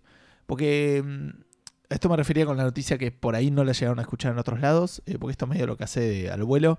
No sé si sabían, pero eh, aparentemente la FIP está apuntando a que las empresas que brinden servicios en Argentina informáticos paguen IVA. Recuerda, eh, todos más o menos deben saber lo que es el IVA, es un impuesto que se paga en función a lo que vos compras y es un impuesto que casi en el 100% de los casos se le traslada al consumidor. ¿sí? Hay impuestos que Sí. son más difíciles de trasladar y impuestos que son más fáciles de trasladar. Esto, que cuando digo trasladar es cuando la gente, por ejemplo, dice, bueno, ah, bueno, le suben un 5% a las empresas y vos decís, ah, bueno, las empresas van a pagar más impuestos y en realidad lo que Le- si lo pueden trasladar es aumentar un 5% los precios. Claro, Y el que termina pagando el impuesto es el, el consumidor. Entonces el IVA tiene mucho de eso. Eh, ¿Qué pasa? Estas empresas no, no tienen una sede en Argentina. Son empresas que trabajan afuera, como Claro. Netflix o Spotify, que son de los que hablaban las noticias. Pero yo en mi cabeza dije como la PlayStation Store, Como Steam. como Steam. Eh, como algunos servicios digitales de Amazon. Habrá que ver cómo funciona. Y lo peor de todo es que estos agentes, o sea, lo peor de todo, qué sé yo, es discutible si tienen que pagar impuestos o no. La realidad es que algo debiera haber de tributación. A nosotros nos encanta que no, que no haya nada, pero la Sí, sí, realidad es pero- que est- estamos importando servicios y nada. Eh, muchos podrían defender, y con bastante razón, que debieran pagar impuestos como cualquier Sí. otro. Sí, sí. Eh, pero bueno, eso se lo van a cobrar de las tarjetas. Para nosotros es perjudicial. ¿Qué quiere decir esto? Que cuando nosotros le paguemos, eh, voy a hacer algo relativamente sencillo, 121 pesos a Steam, a Steam le lleguen 100 pesos. Claro. Entonces Steam va a decir, oiga, ¿qué está pasando acá? Vos me dijiste que me pagaste 121, ¿por qué la tarjeta se me está renovando? Bueno, en Argentina lo que probablemente vaya a pasar es que en Argentina todo vaya a subir un 21%. Claro. Todos los juegos que vas a ver en Steam, todos los juegos que vas a ver en PlayStation, que ya están un 20% más caros, así que me Sí. a matar. eh, todo Spotify, eh, Netflix, nada. Hay que ver si. Apunta específicamente a Spotify y a Netflix porque Steam no, No, conoce no, a no. nadie, digamos. Me, me, me gustaría ver si, si PlayStation aumenta por sobre lo que. Porque ya está llevándose más plata de la. Y sin ningún tipo de sentido. No sé, por ahí Eh, ya está pagando ese IVA PlayStation. Puede ser, en, en- en la ciudad de Buenos Aires algunos de estos servicios ya estaban pagando, no sé bien cómo va a ser. Pensá Eh, que Sony tiene oficinas acá, digamos. Sí, sí, sí, insisto, en la ciudad de Buenos Aires, eh, sí, pero solo te aceptan tarjetas internacionales y los precios no están en pesos, así que ¿Cómo? Solo te aceptan tarjetas Ah, internacionales. ok, ok, y, ok. no- y los precios no están en pesos, así que para mí es de afuera. Ok. Eh, no están tributando acá, creo. Eh, pero bueno, no se cobra impuesto para la venta de productos como en Amazon o en un libro en Amazon dice, u otro artículo en Mercado Libre. Habrá que ver eso cómo es. Eh, e insisto, esto se supone que ya se está cobrando en la Ciudad de Buenos Aires, así que por ahí estamos bien y no va a pasar nada. Pero eh, esténse atentos Sí. porque podría llegar a venir alguna mala nueva en, en nuestros consumos digitales de, de videojuegos. Bueno, me toca a mí, ¿no? Sí. Oh, esto es muy bueno. Va a salir una colección de Telltale Games de todos los juegos que salieron hasta el momento de The Walking Dead. Ah, pensé que ibas a decir todos los juegos de Telltale. No, es, es- mm, no, es una bocha, es una bocha de juegos. Eh, bueno, igual estos también son una bocha porque son en total 19 episodios, porque son todos los episodios de las primeras tres temporadas, que creo que son 5 por cada temporada, más el episodio de 400, de 400 días de, de entre temporada 1 y 2, y los tres mini episodios de Millón, digamos. Así que todos esos van a venir en un solo paquete llamado The, The Walking Dead, The Telltale Series Collection, Sí. que va a salir el año que viene, me parece. Eh, no, el 5 de diciembre. 5 de diciembre. ¿Esto es solo Digi- para Play? No, digitalmente y en disco para todas las para PC con eh, para PlayStation 4 y Xbox One. Está bien, PC no. PlayStation 4 y Xbox One eh, por si- 50 dólares. ¿Y si lo tengo en PC? ¿No, no me puedo bajar la versión esta nueva o es.? ¿Sabes que Me parece que supongo que se actualizará. Ojalá. Digamos, lo ideal sería que se actualice gratis. Sí, pero no lo sé, porque aparte, como dice Gustavo, viene con mejoras gráficas y, y ese tipo de cosas como un- una pulidita más. Eh, veremos, pero para el que no lo jugó, es realmente una gran oportunidad para llevarse Para tres, llorar como un. sí, sí, tres grandes juegos, tres grandes temporadas de juegos con las decisiones más difíciles que tomé alguna vez en un juego. Sí, más o menos. Eh, vamos a hablar un poquito de FIFA. Brevemente, no quiero extender mucho esto porque se viene la primer, el, el primer mundial de FIFA o el, torneo más grande de FIFA que, hizo eh, EA Sports alguna vez. En términos de eSports, aparte porque va a ser un torneo, una competencia oficial. eh, que va a llamarse FIFA eWorld Cup 2018. Eh, para competir de esta, de esta Está bien que, digamos, para nosotros no significa nada, pero es el mismo nombre que la Copa del Mundo, solamente que con E. Claro, adelante. FIFA World Cup, Claro. FIFA y World Cup, digamos. Sería como el E Mundial. El- claro, el E Mundial de Fútbol. Eh, Bueno, se viene el torneo este, el, el Mundial de FIFA, que la competencia arranca hoy mismo, digamos, el día de publicación, noviembre 3, en el cual los jugadores pueden participar de una preclasificación a través del sistema este FIFA Ultimate Team durante unos torneos que se hacen los fines de semana. Ah, es el Ultimate. Sí, igual, nada. Podría jugar si quisiera, pero no, digamos, mi objetivo final Eh, eh, en el caso de que llegara a algún hacer lado. plata con Café Fandango. Tal cual. Pero no, digo, en el caso de que llegara a algún lado, eh, no podría tipo, seguir avanzando porque creo que después tenés que ir presencialmente a algún lugar a competir. Y aparte de nada, van a estar compitiendo eh, no solo los jugadores, tipo, te puedes anotar vos como, como jugador, vas a competir con los. durante estos Champions, Champions Weekend League, con el, fútbol, FIFA Ultimate Online, los fines de semana. Pero va a haber también clasificaciones eh, en vivo durante el año. Y aparte, se va a hacer una, una competencia, no, no sé, no sé cómo decirle, privada. eh, pero que va a ser tipo para los que son parte de un equipo profesional de, de FIFA, digamos.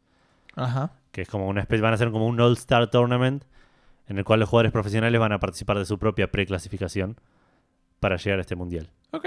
Buenísimo. Eh, una vez que estén todos los preclasificados, se van a agarrar los 100, eh, digamos, se van a agarrar los 128 más rankeados de, de FIFA, mejor rankeados. Sí. Eh, se van a poner 64 de Play 4 y 64 de, de Xbox One. Y se van a llevar a un, a un torneo de playoffs en los cuales van a llegar a 32 y a partir de ahí van a avanzar hasta una final más tradicional. ¿Y con qué se van a jugar esos? ¿Con qué se van? What? Eh, ¿Cómo jugás con los de Xbox? Con- o sea, físico. Va- ahí ya va a ser presencial. Está bien, pero ¿en qué consola? En una PC, imagino. ¿No? Ah, no sé. Y con eso pueden usar los joysticks que quieren. Entiendo que sí. Ok. Yo creo que tienen la posibilidad de hacer eso si quieren. Sí, sí, me llama la atención porque por ahí alguien dice, no, yo juego con Xbox porque creo que la Xbox. Sí, sí, sí, lo sé. Enti- entiendo tu punto, pero me parece que lo resuelven así fácil, Ok. haciéndolo correr en una PC. Sí, sí, si no, ahí está la puerta, chabón. Tal cual. No querés jugar, no juegues. ¿Qué querés que te diga? Exacto. Eh, bueno, nada, interesante que le den bola, tanta bola y que quieran llevar algo, no, obviamente no, pero del, del nivel del mundial a- al, al mundo de los esports y que venga de la mano de FIFA, que es tipo el, el- el organizador del mundial, digamos. Sí, y, y aparte es fácilmente traducible. eh, digamos, dentro de todo es muy fácil. de- Tal cual, A una persona que le gusta el fútbol puede ver un partido de FIFA y entender quién está jugando bien y quién no. tal cual. Yo juego juegos y viene una partida de League of Legends y tengo que prestarle mucha atención para entender que Yo veo una partida de League of Legends y veo colores, veo, tipo, no, no sé de qué equipo es cada uno. Claro. Eh, bueno, decíamos de esto de, la gente de FIFA diciéndoles eh, ahí está la puerta. Eh, no es lo único que, podrían estar pidiendo amablemente esta, esta semana. Hablaron con la gente de Revive Network, que es gente que se puso a trabajar cuando EA dijo, che, vamos a, a cancelar los Battlefield viejos. A cancelar quiere decir dar de baja los servidores. Pero no se preocupen que estamos trabajando en, en, en ver cómo hacemos para que se mantenga el online. Pff, olvídate. Sí, sí, no, obvio será- que no. Eso No. se le asignó a un pasante que no le renovaron el contrato y, Claro. y ahí quedó.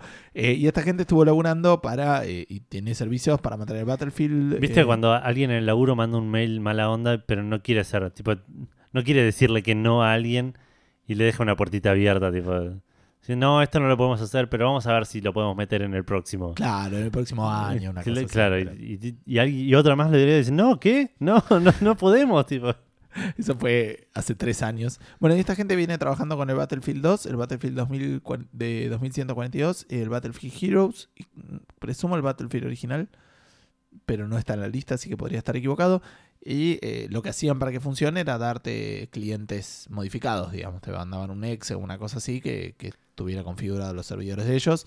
Eh, y él les mandó un mailcito así como lindo, digamos, con una cartita así como que tiene referencias, digamos, con uno diciendo apagalo y nada.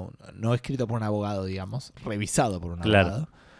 Eh, pero bueno, y, y ellos dijeron sí, no, nada, nos dijeron que no, no podíamos hacerlo y como nosotros respetamos su propiedad intelectual y todo eso, eh, lamentablemente no vamos a poder distribuir, porque el tema, el key de la cuestión estaba ahí más que nada, en, en la distribución de los clientes Claro, modificados y en el uso de los logos y todo ese tipo de cosas en la página eh, para promocionarse. claro.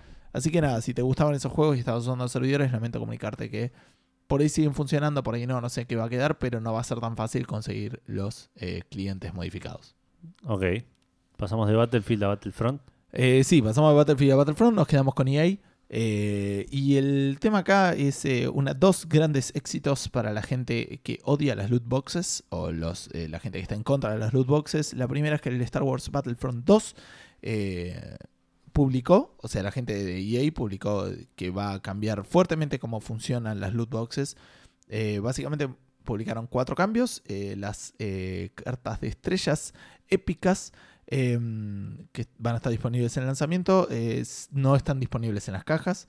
Em, esas solamente se van a poder conseguir crafteando. eh, con algunas especiales que se liberan a través de pre-orders, deluxes, porque tampoco les dejó de gustar la plata, digamos. Eso no, Sí, sí, sí. No es que se volvieron eh, eh, Mahatma Gandhi. Claro. Eh, pero bueno, aparentemente el, el golpe de las, de, las, de las críticas por las loot boxes fue más fuerte de lo que yo esperaba, cosa que me pone contento. Eh, y ese fue uno de los primeros puntos que, que mencionaron. El segundo también era el tema de eh, que para craftear algunas cartas de Star eh, tenés que tener cierto rango. Porque lo que dicen es, no es que podés vos poder eh, arrancar el juego, comprarte un montón de cajas, hacerlas polvo y craftear las cartas y de repente jugar como un campeón Claro. eh, sino que necesitas jugar con una con una raza, eh, una raza, un rango, una, un rol, digamos, Sí. para rankearlo y recién ahí vas a poder. Sí, sí, va acompañado del las gameplay con el progreso. Claro. Sigue habiendo loot boxes, ¿eh? digo, solamente que hay cosas que sacaron de las loot boxes. Claro. Eh, las armas y eh, algún equipamiento de clase específico también están desbloqueadas por los jugadores cuando juegan. eh, o algunas a través de algunos milestones como objetivos, como diciendo matar a tantas personas con una pistola, te desbloqueará otra pistola, alguna cosa así. Eh, y también lo mismo con equipamiento específico al- a la clase que, que estés usando. Claro. Así que nada, en principio buenas noticias para, para el, el diseño de juegos. Eh, por otro lado, veamos, eh, dejemos de ser tan eh, ob- obsecuente, se dice que es obsecuente. No tengo idea. Me, me suena como, como dejar ser, ¿me entendés? Como, como eh, ser funcional a, a algo. Dejemos de, de creernos esto de que las loot boxes son solamente son cosméticos o no tienen impacto en el juego. Fíjense cómo cambia realmente el diseño de un juego Sí. En función a- al hecho de que estén o que no estén y, y cómo realmente el diseño rodea a las loot boxes, aunque digan que no, Claro. que no tiene nada que ver. Hubo también una noticia en el medio que no, no le dimos mucha bola, pero es que es medio raro en el, en el Battlefront, eh, perdón, en el Call of Duty. eh, las loot boxes se van a abrir y las van a ver todos, una cosa medio rara. Claro. Eh, bueno, y la otra es eh, la gente de Dauntless, que es un juego que eh, no pude ver mucho. No tengo idea qué juego es ese. Es un juego free to play, un brawler. eh, así que entiendo, un juego de acción RPG, una cosa así, para pelear contra monstruos gigantes. Di- Dijo loot boxes y vos lo agregaste. Sí, no, pero aparte es muy loco lo que hicieron, porque la sacaron. Ok. Dijeron, esto no sirve tanto con nuestro modelo, vamos a un, a un modelo más tradicional de microtransacciones, donde la gente quiere algo, lo compra y lo tiene. Ok. Totalmente futurista. Sí, sí. Dijeron que era un modelo que se acercaba mucho más a lo que ellos querían hacer, que era una decisión que tomaron y no la habían pensado mucho, y aún así era mucho más def- defendible. Era un juego free to play. Claro, sí, sí, sí. Donde. En un juego free to play me van con muchísimo más las loot boxes que en el Battlefront 2, hijo de puta, te salió Sí, sí, que en el Shadow of 60 War. dólares, ¿entendés? ¿De qué estamos hablando? Eh, así que nada, va- van a pasar una cosa más parecida al Warframe o al Path of Exile, que lo toman como un buen, un buen modelo. Eh, está en beta cerrada, así que no lo pueden ver. Yo me suscribí, así me cayó también la noticia que dije, bueno, me voy a suscribir a ver qué pasa. Eh, va a haber una beta abierta, creo que en febrero del año que viene, y por ahí lo chusmeo, probablemente no. Pero me cayó muy bien la noticia, así que decidí compartirla. Ok. Bien, última noticia que no nos impacta, pero en lo más mínimo, pero es una cosa muy extraña. Última noticia de este sector. De... Sí, perdón. de- una bocha. sí. Eh, bueno, antes de, casi antes de la Paris Game Week. Sí. Eh, última mía antes de la Paris Game Week. Eh, en eh, GameStop, de, que es una empresa de Estados Unidos, que es el- una de las más importantes distribuidoras de videojuegos Sí. físicos, eh, va a tener un. Se, se filtró una publicidad que después fue confirmada. Van a tener un esquema medio extraño de 60 dólares que lo pagas por 6 meses y por esos 6 meses vas a poder tener eh, como una especie de alquiler eh, libre de juegos preusados. O sea, pago 60 dólares y durante 6 meses me llevo y devuelvo los juegos usados que yo quiera. Sí, que es un golazo increíble. Mal. pero muy, muy dañino para el resto de la industria. Todo, Sí. todo el mundo quiere quedarse con su porción, digamos, ¿no? En- no es que el usuario está mal haciéndolo, digo. No, no, no, obviamente. Pero, Pero el developer no ve un mango de todo eso, ni el tal cual. Ya, ya no veía un mango con la venta y compra de usados. Con esto menos. Y encima el último te lo puedes quedar. Como el último. O sea, cuando terminan los seis meses, te elegís uno de los que jugaste y te quedas con ese. Ah, mira qué bien. Así que nada, 60 dólares eh, es un muy buen precio, es el precio de un juego y puedes tener los juegos Sí, que sí. querés y jugarlos por el tiempo que querés y después los devolvés. Me parece que sirve más para, para los juegos. Los jugadores jóvenes, digamos. Pero para los jugadores, para los juegos single player, chaval. No para nosotros que pagamos 60 dólares, nos llevamos el Persona 5 usado y usamos los 6 meses ese juego, digamos. No sería el negocio del Claro. Pero para juegos single player es un golpe muy feo. ¿Qué? Es, muy, es un golpe muy fuerte y feo. Una mezcla de las dos. Claro. Para los juegos single player. Sí, Te llevas el Doom, lo vas, lo, Lo cambias por el. Wolfenstein, Obvio, te obvio. llevas Sí, el, sí. el Walking Dead y, y así vas liquidando juegos. sí, sí, tal cual. Qué sé yo. Así que nada, no puede llegar a tener un impacto en la industria. A nosotros no nos, no nos pesa ni cerca, pero no le quiero pinchar la burbuja a nadie. La industria de videojuegos en Argentina, eh, perdón, en Estados Unidos y el consumo de videojuegos es un poquito más grande que el de Argentina. Entonces Sí. impacta un poquito más de, De hecho, no sé si hay renta de juegos allá. Acá ibas a alquilar el cartucho al, Ah, al no sé. videoclub. Allá me parece que no, no se podía, digamos. Desconozco. Porque vuelta el... el- Va, no sé. Para mí en Blockbuster debía hacerse. ¿eh? ¿Sí? Nosotros no inventamos nada. ¿eh? Para mí ya está. inventamos bastantes cosas. en No tipo- me vengas con la virome, boludo, por no, favor. no, no, no, argentineadas estoy diciendo. Inventamos bastante. Inventamos Café Fandango. Claro. Inventamos el podcast. Eh, escúchame, contame los juegos plus de- del mes que viene. Eh, los, Esto juegos, no vi nada, ¿eh? los juegos plus del- igual no te perdés de mucho, digamos. Ok. Eh, los juegos plus del mes que viene tienen una particularidad. Por primera vez hay un juego exclusivo de PlayStation VR. ¿entendés? Ajá. Y, y, Y no es que reemplazaron. agregamos. Siete juegos este mes. Ah, mira, bien. Así que es un, algo interesante. Puede sentar un precedente o no. Porque este, en realidad sí, probablemente no, porque este juego va a estar disponible hasta el 3 de enero. O Y sea, después va- no se puede comprar. y, y de- Ah, no, va a estar disponible Para gratis en Plus. para- gratis en Plus hasta el 3 de enero. Como digamos, parecido a lo que hacían antes con todos los juegos de Plus, que estaban Claro. un tiempo y Y- cuatro meses, ponele, y después cambiaban. Claro. Eh, los ju- bueno, el, el juego de PlayStation VR que en cuestión es el Until Dawn Rush of Blood. Digamos, ese spin-off del Until Dawn, juego de Play 3, bastante bueno. ¿Play 3? No, de Play 4. es. Until Dawn es de Play 4. Sí, sí, claro, de Play 4. Eh, bastante bueno, bastante interesante. A mí me gustó mucho. Es una aventura gráfica y este es nada que ver. Es un- una especie de juego de terror eh, on rails, Claro. digamos. De, de- de- De esos como bien de VR que no, no manejas el no manejas al personaje, sí, claro. Si solo mueves la cabeza y creo que tenés algún tipo de interacción tipo shooter. Claro. Eh, ahora sí, para PlayStation 4 van a dar el Bound, que es un juego de una bailarina de ballet, que es una especie de plataforma 3D. ¿Está hecho para vos? Sí, es un, es un juego que me interesa bastante, realmente. No, es, no es el capítulo más, no es el episodio de Fandango más, Más masculino. más masculino. ¿eh? Y por otro lado, el Worms Battlegrounds, que es un Worms, así que win. Claro. Para- Unknown Battlegrounds es un Battle Royale de. El, el Pokémon, el, Pokémon, Pokémon, el Worm siempre fue Battle Royale, así que. Sí, tal cual. Eh, PlayStation 3, vamos a tener el R-Type Dimensions, que es el R-Type, digamos, el viejo shooter side-scroller de naves. Y el Ragdoll Kung Fu Fist of Plastic, que es un juego de pelea de Kung Fu, digamos, pero con unos muñequitos así medio que juegan mucho con la física y con, eh, con ese tipo de cosas. Es uno versus uno, con mucho tema de salto de plataformas y ese tipo de cosas. Parecido a ese juego Double Fine que habíamos jugado. No, no, no, no, más, menos físico y más... Ah, ok. Ma- Más de, de realmente pegar golpes y sacar vida, ponele. Bien. Em, y por último, para Vita van a dar el Broken Sword. Uy, esto me interesa un montón. El Broken Sword 5, el episodio 1 y el 2, Sí, sabía. es un re juego que para jugar en la Vita. Este sí lo había visto. Ser el único que me interesó. O sea, cuando vi la lista para arriba y dije, ah, Broken Sí. Sword. Solo me falta jugar a 4 para poder jugar a ese. A mí me falta jugar 3. Ok. Eh, y el Dungeon Punks, que es una especie de action arcade RPG al estilo. ¿Cómo se llamaba este? De las minas tetonas y los chabones hipermusculosos. Ah, sí, no. El Dragon's Crown. Sí. Es una especie de ese juego, pero se ve un toquecito más feo. eh, pero sigue esa línea de. Un toquecito más flash. Exacto, sí, sí, mal. Eh, pero sigue esa línea de arcade a lo t- estilo beat- beat 'em up con elementos de RPG y una historia single player bastante interesante, parece. Ok. Esos son los juegos que van a gratuitos durante el mes de noviembre. Y arrancamos ya con lo que fue Paris Games Week. Sí, que que básicamente son todas noticias de PlayStation en este caso, Sí. porque PlayStation tuvo su evento ahí Exacto. y, y tuvo, encima tuvo un pre-evento, un evento.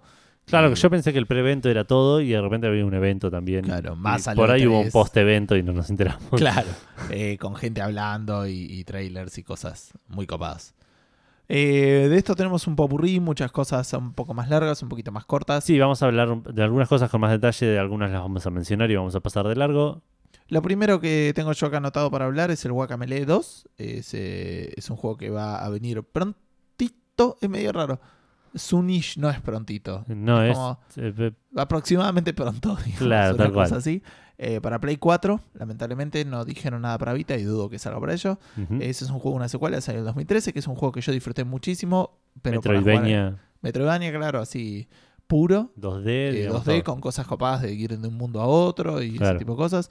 Mostraron gameplay bastante copado donde no eras vos el que controlaba ir de un mundo a otro, sino que eran como ondas Ah, mira. y no lo manejabas y con eso se veía tanto el combate afectado, sino, o sea, tanto el combate como también la exploración, Claro. porque en una de las vistas había eh, ítems que lastimaban, otros que no, y como que tenías que ir eligiendo eso. Bastante, bastante interesante. Eh, va a tener 4 player co-op, así que se va a poder jugar de, a cua- de hasta 4 co-op, la campaña. eh, y básicamente eso. Eh, hay gameplay y eso, búsquenlo, hay cosas si están interesados y lo chusmean. Ok. La siguiente es tuya, si bien está en blanquito, ¿eh? Ajá, no- nunca supe que era, le tenía que ver yo. Digamos, era.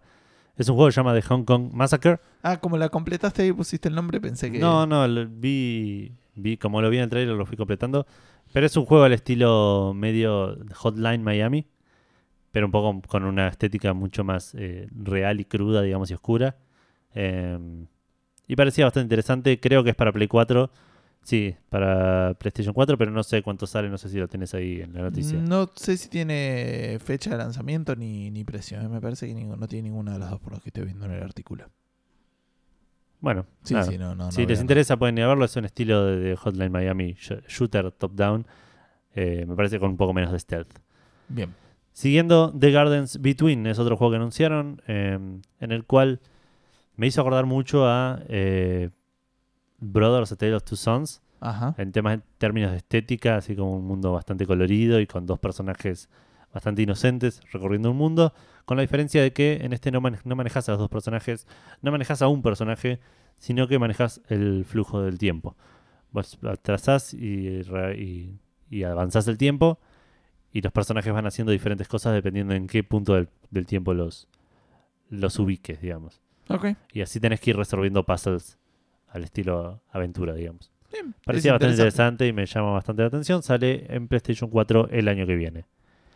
Siguiendo un anuncio cortito, el 9 de diciembre sale un remaster del Loco Roco 2, un gran, gran juego de PSP que Se venía a salió, venir. Va, digamos, pues salió el. salió el remaster del Loco Roco Eh, 1 no hace poco. se venía a venir, porque no salió el del Patapón 2, ponele. Eh, no, el del Patapón 1 salió. Sí, sí.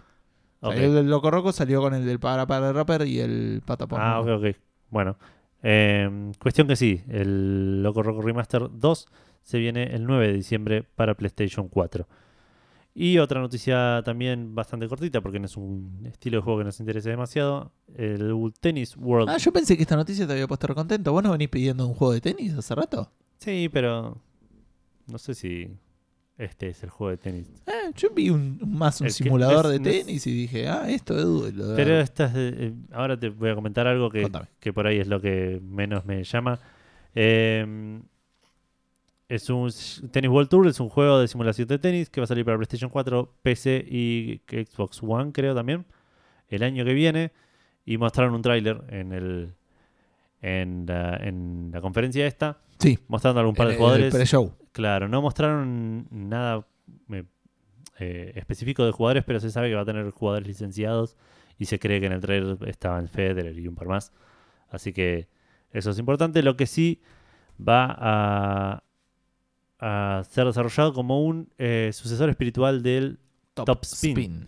y yo era un chabón del Virtua Tennis, digamos. Está bien, bueno, pero si no, tu- si no tuvieras FIFA, no es que no jugarías al PES. No, obviamente, Lo mismo obviamente. con el- No sé. No, no sé, porque el, el Virtua Tennis y el Top Spin eran realmente juegos diferentes en el sentido que el Top Spin era muchísimo más arcade y yo no soy un chabón que le guste el tenis. Entonces me gustaba el aspecto arcade del Virtua Tennis. Ah, ok. el top ok. spin era más simulación, tenías que tener más precisión, el tipo, los diferentes tipos de golpe eran más importantes. Era, te- tenías que ponerle una inversión de... Sí, sí, entender el asunto. Exacto. Eh, por eso siempre me gustó mucho más el, el Virtua Tennis. Así que veremos esto cómo, cómo avanza. E igual es un juego que a menos que salga hiper barato no creo que lo juegue.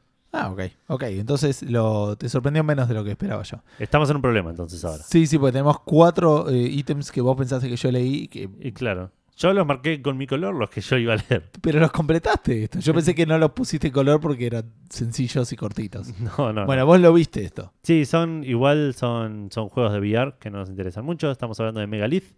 Ahí tenemos, esto era una de las discusiones que quería que tengamos en vivo. El, el- ¿Cómo se llamaba? El muchacho de la PC. Ah, Martín, ¿no era? Martín de P. Ese. Perdón que no me acordaba el nombre. Eh, Megalith. Sin duda que fueran este tipo de discusiones. ¡Eh, vos no completaste esto! Claro, sí, sí, tampoco. Y el otro día me dijiste que íbamos a ir a, a jugar juegos de mesa y te fuiste a un evento de Witcher. Ah.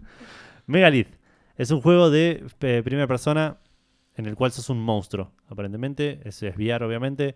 No mostraron mucho más, mostraron una- un trailer cinemático. Así que se ve que será una especie de toma en esto de, del VR, una, una toma diferente a la, a la hora de representar los FPS. Bien. Bow to Blood es un, shot- es un shooter en VR. Tampoco me llama mucho la atención.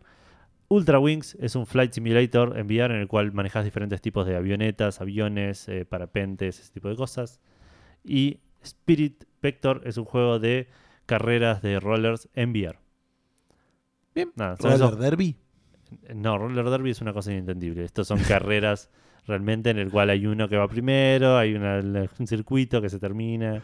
Está bien, ok. Eh, roller Derby es como NASCAR, pero peor. ¿Por qué? ¿Por por qué como NASCAR? Porque no están dando vueltas en un círculo. No sé, no, nunca tipo- vi a nadie haciendo. Sé que hay gente que lo hace. Creo que Roller Derby Yo es. entendí que era tipo un fútbol americano de, con rollers, no hay pelota. Se peleaban. Se, se- se pelean, se empujan. No, Claro, no. pero hay una pelota en rol fútbol americano. Hay un, hay un objetivo, hay un elemento central del juego que es llevar la pelota de una a un punto o a otro. Y en Roller Derby no. en Roller. Derby creo que son chabones en rollers empujándose. Ah, ok. Y no sé cuándo hay puntos, no sé. No, no sé. No, no, no quiero bardear a alguien si hay algún oyente que, que le canta el Roller Derby o que le parece. No, no estamos diciendo que no lo entendemos. Eso pasa con mil juegos, así que. No, no, seguro. Eh, bueno, Moss. Es un juego de VR también, de plataformas. Dos equipos de hasta 14 jugadores, Sí, tiene, sí. chaval, Es, incon- es inentendible. Sí, sí, 14 chabones en. Di- 28. Sí, sí, es verdad, 28 chabones en rollers. Bueno, aparte hasta 14. Tipo, ¿qué? ¿Puede llevar menos? Bueno, ponele que en fútbol. No, dos Hay- equipos de 11 juegan al fútbol. Bueno, no, el Si papi te- fútbol, el- después de 5. Y de 5, pero no, no es tipo hasta tantos. O, o tenés tantos jugadores en la cancha o no jugás. ¿No puedes empezar un partido con 10? No, no, no. Creo que no. Pero si te pueden echar a uno y jugás igual. Eh, No Obvio, decir, sí, pero no necesitas tener. Si no tenés suplentes, ¿no puedes empezar el partido? en- Entiendo O sea, si no que tenés no. suplentes y se lastimó uno. Entiendo que no porque necesitas tener una cantidad de jugadores registrados para poder participar de la competencia. Está bien. No puedes registrar menos de 20 jugadores, una cosa así, creo. A la Está hora de empezar pero- una competencia. Pero un día viene un, un equipo así que cae. No, no estoy hablando de la primera A. No sé qué pasa si registras a los 20 jugadores y te lesionan 10, por ejemplo. O que vas a un partido y nada, uno tenía un asado, el otro se emborrachó No, no, ayer. creo que no, no podés. Necesitas presentar una planilla con los 17 jugadores que van a participar. 18 jugadores que van a participar de. Mira vos. Sácatela. ¿Ves que el Roller Derby se lo rebanca, boludo?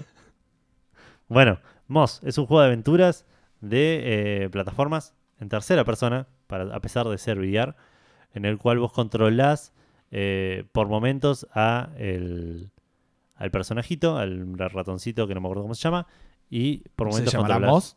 No, me parece que no. Ah, ok. Eh, eh, no sé si anoté el nombre. Quill se llama el personajito. A Quill. eh, por momentos controlas al personaje, por momentos controlas al el, el ambiente para, para ayudarlo a pasar, digamos. Creo que con los sticks controlas a- al personaje y con el acelerómetro controlas ciertos aspectos de. Puedes mover piedras y ese tipo de cosas. Ah, manejar las dos cosas al mismo tiempo. es más- Exacto. Más, complejo. Sí, el juego va a salir 30 dólares y sale en febrero del año que viene para PlayStation 4. Eh, los que lo preordenen, ya está para preordenar el juego. Los que lo preordenen van a tener un eh, avatar y un tema dinámico. Tema dinámico. Dios mío, el, el- el robo increíble. A menos que estés en Europa, dinámico. en Europa te- eso te lo van a dar. Si lo preordenas, te lo van a dar cuando salga el juego. Peor todavía. Sí, no sé qué- cuál es la restricción ahí.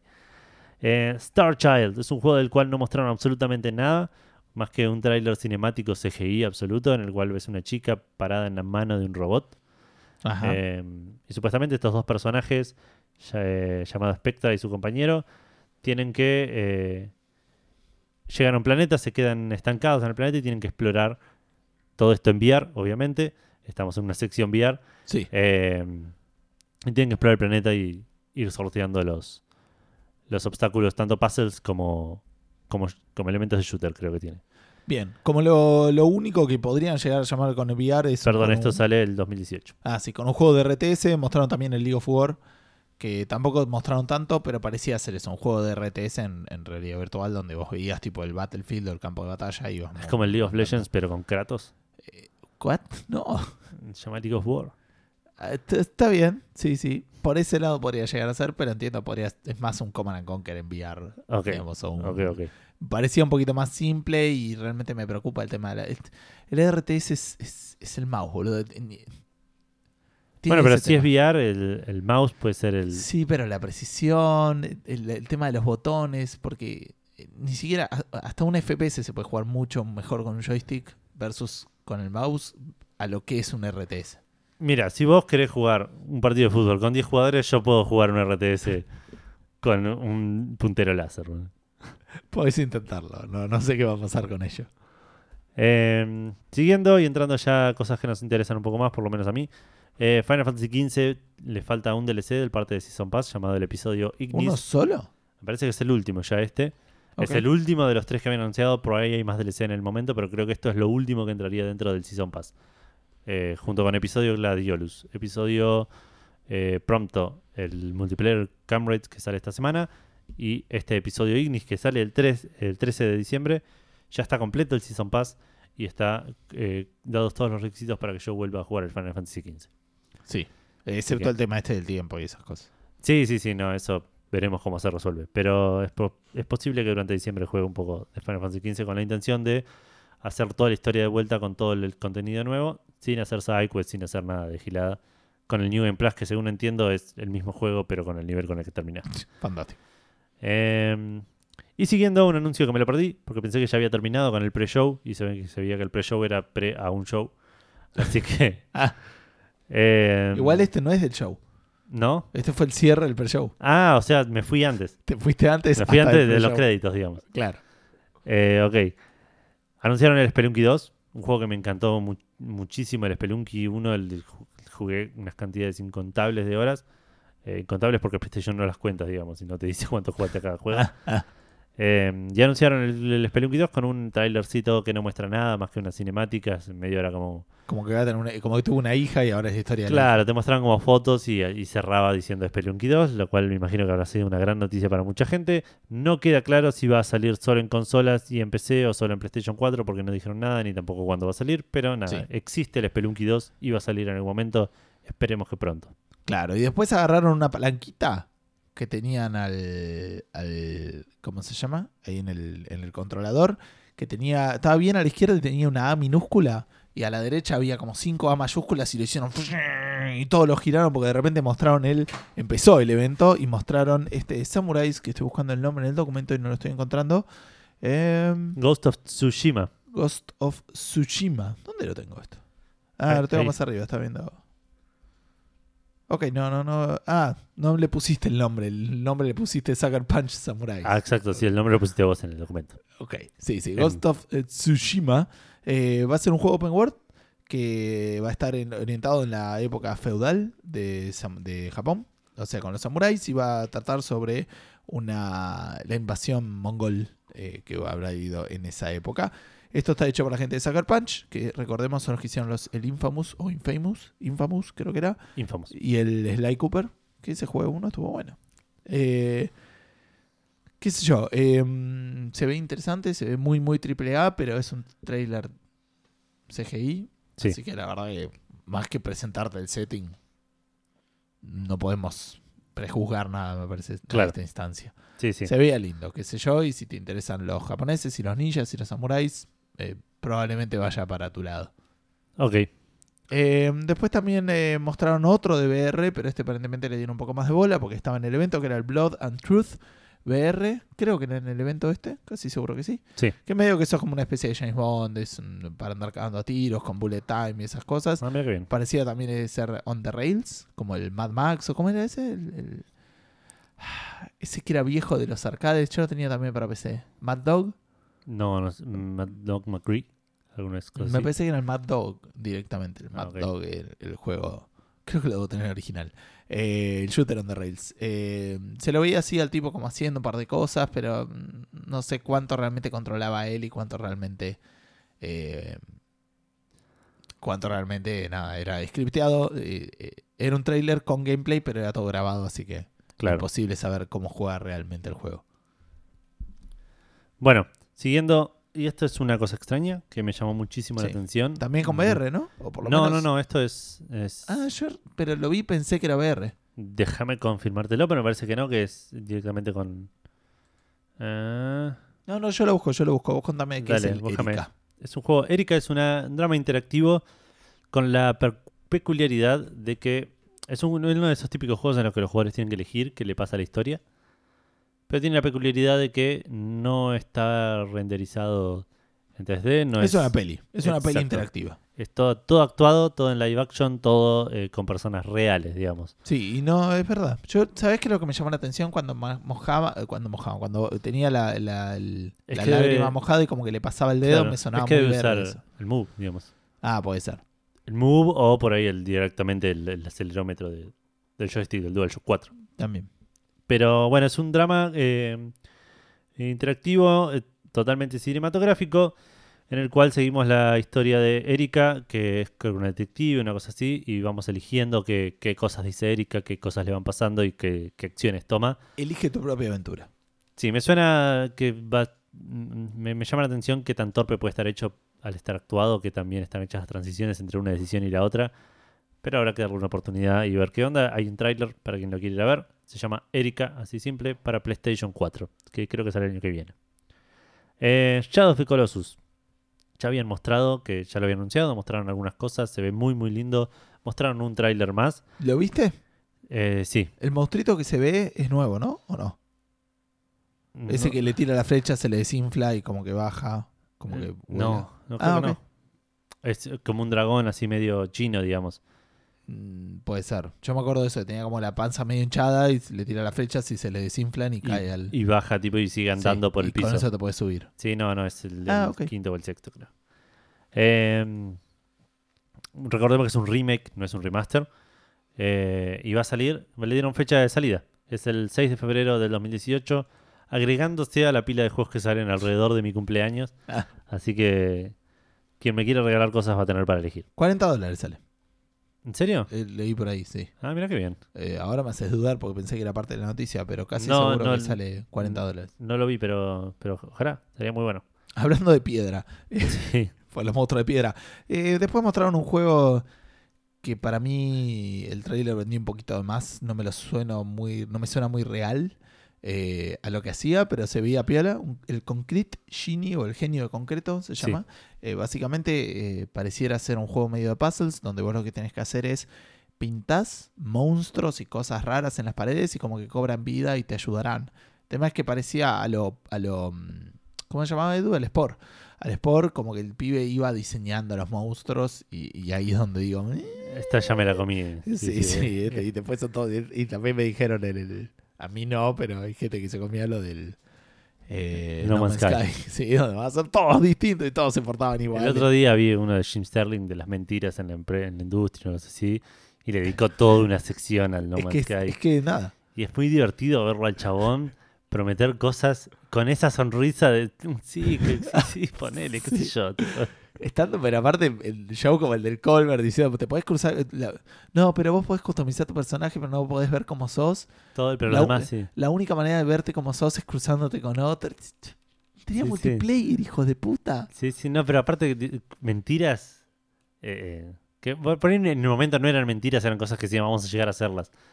Pero la cara del chabón era muy buena. La hora, el momento de Sí, decirlas sí. es como, es, es obvio que me estaba mintiendo. ¿Cómo no lo vi? Yo creo que te lo había mostrado ese, eh, en algún momento antes, ese, Ese, ese clip, ese sí. clip así de todas las, las mentiras. Pero eh, esto lo vi de, de vuelta ahora en, en contexto. en contexto, claro. Claro.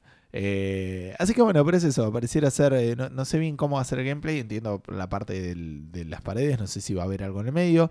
eh, entre, entre puzzle y puzzle, digamos. Porque parecía también ser medio mundo abierto. Claro. Como que explorabas la. Porque va a ser como un pibe que es eh, bulliado. ¿Cómo se dice? En español, bullied. Eh, nada, sí. Le, le hacen bullying. acosado. Le hacen bullying. eh, y va como una parte de la, de la ciudad donde está. Donde está eh, abandonado. Y como que ahí puede hacer. Pintar todo lo que quiere. En unas paredes contaminadas, qué sé yo. Veremos qué pasa. Me parece que tiene potencial. No, va a ser, no es un juego que apunte a nosotros. Claro. Al principio. Pero me da un poquito de miedo que hayan vendido. De más.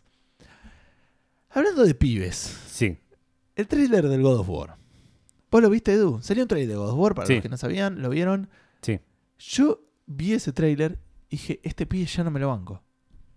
A- ¿Al nenito? ¡Ay, por allá atrás! ¡Ay, mirá, ahí! ¡Oh, no! ¡Cuidado! No, no, no, pero no lo soporté los dos minutos que dura el Estás al trailer. tanto que vas a tener un hijo. De lo que, sí, Y no, que ya sé. esa es una representación muy real de lo que va a ser tener un niño. Por ahí, por ahí, este... Mirá, papá, mirá, papá, mirá, mirá esto, mirá. Puede ser, pero me lo bancaré en la vida real.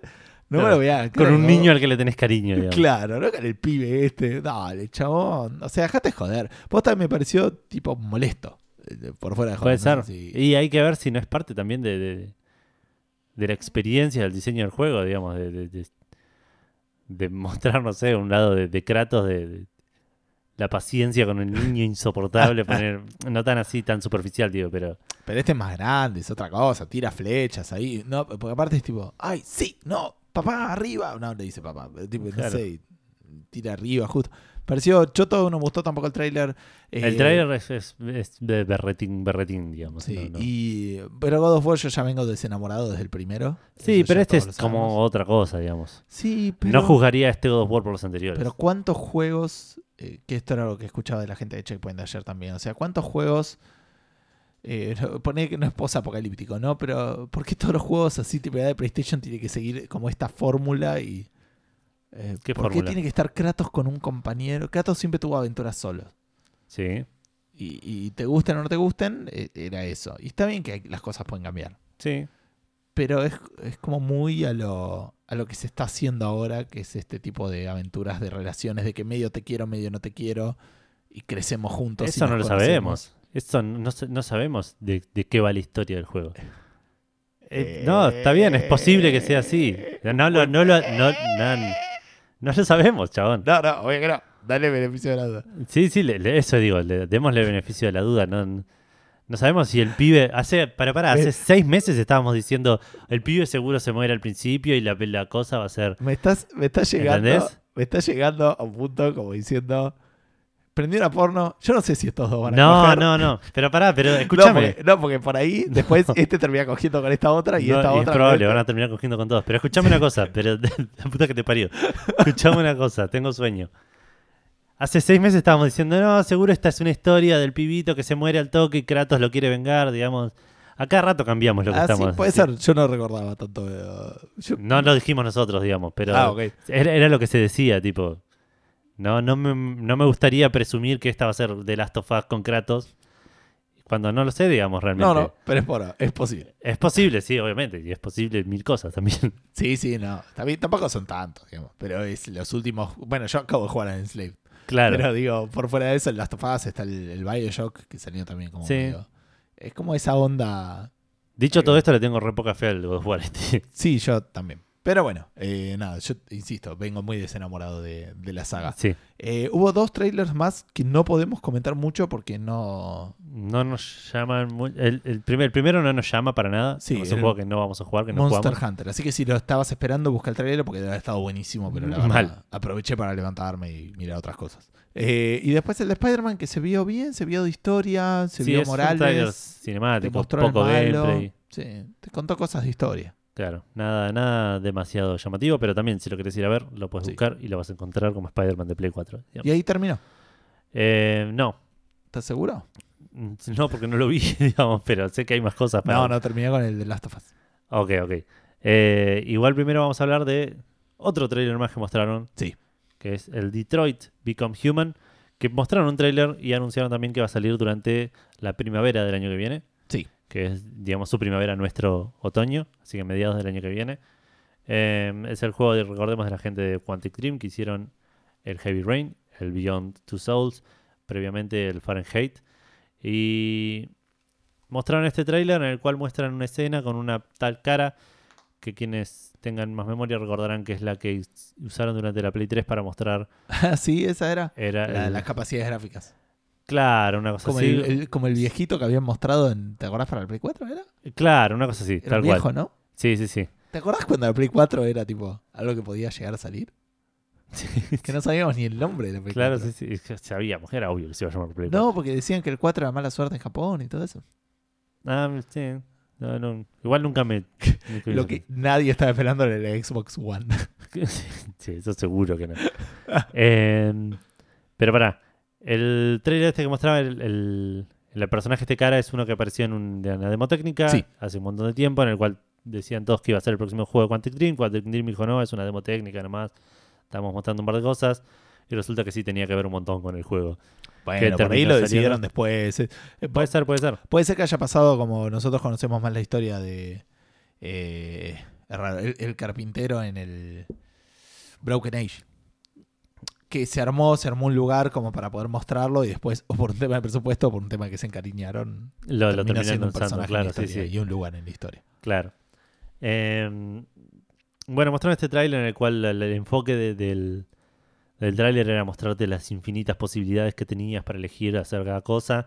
Me suena que a- conociéndolo a David Cage eh, a través de sus juegos, la idea va a ser que vos agarres un camino y te, te mantengas ese camino, digamos. Eh, Sí, eh, vendía mucho esto, lo de la historia interactiva, lo del hecho de que podría haber muchos finales. Claro, mostraron, porque aparte mostraron varios desenlaces a una situación muy chiquita, digamos. Muy, sí. Muy fuerte, sí, eh, un tema de violencia complicado. familiar. Tal Padre, no sé, no sé si era medio borracho o no, pero pegándole al robot o pegándole a la hija. Sí, sí, sí. Eh, un poquito fuerte, pero eh, a diferencia del trailer que vamos a hablar a continuación y con el que vamos a cerrar, en este no me molestó tanto, eh, no, No. porque sea un A mí no me molestó fanático, ninguno de los dos igual. no porque sea un fanático de la violencia familiar, pero No, no, este, Pero como había un contexto, digamos. no, no, pero claro, había un contexto. Había un contexto y había una idea de que, que eso lo- me pareció que iban a mostrar, mira, ojo que va a haber este tipo de cosas en los juegos, pero vos vas a poder interactuar. Esta es la manera. eh, O sea, por un lado te están mostrando, no le vamos a, a escapar a este tipo de situaciones, pero por el otro, vos vas a interactuar con este tipo de situaciones, vos vas a elegir eh, qué hacer, vas a intentar desarrollarte. Sí. eh, desarrollar en esa situación y elegir eh, o intentar im- impactar en el desenlace. Entonces, en ese sentido no me pareció que estuviera mal. Claro. A diferencia del otro, ¿eh?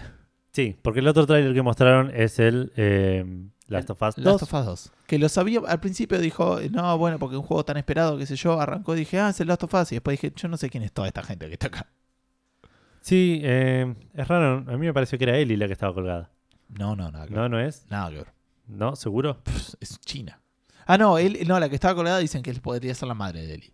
Sí, Es pero no le- pero- leí lo mismo, pero di- dije bajo qué, qué, qué- qué con- argumentos tenés para decir. Varios, en Checkpoint de ayer también dijeron varios, no, no me quiero poner tanto en detalle, pero dicen que podría llegar a ser una precuela porque como que podrían, no, esa parte por lo menos, como que no saben bien de dónde vienen los clickers o cómo se convierten, piensan que por ahí es un tema de la panza o a lo que comieron. Ok, Mm, que no, ver. no sé bien esa parte. sí, sí. Eh, pero dicen que la mina esta que cuelgan podría llegar a ser la madre de Eli, pero Eli no es porque es distinta y se ve en el trailer anterior que si bien creció, por lo menos la que habían mostrado, era mucho más reconocible. Sí, puede ser, puede ser.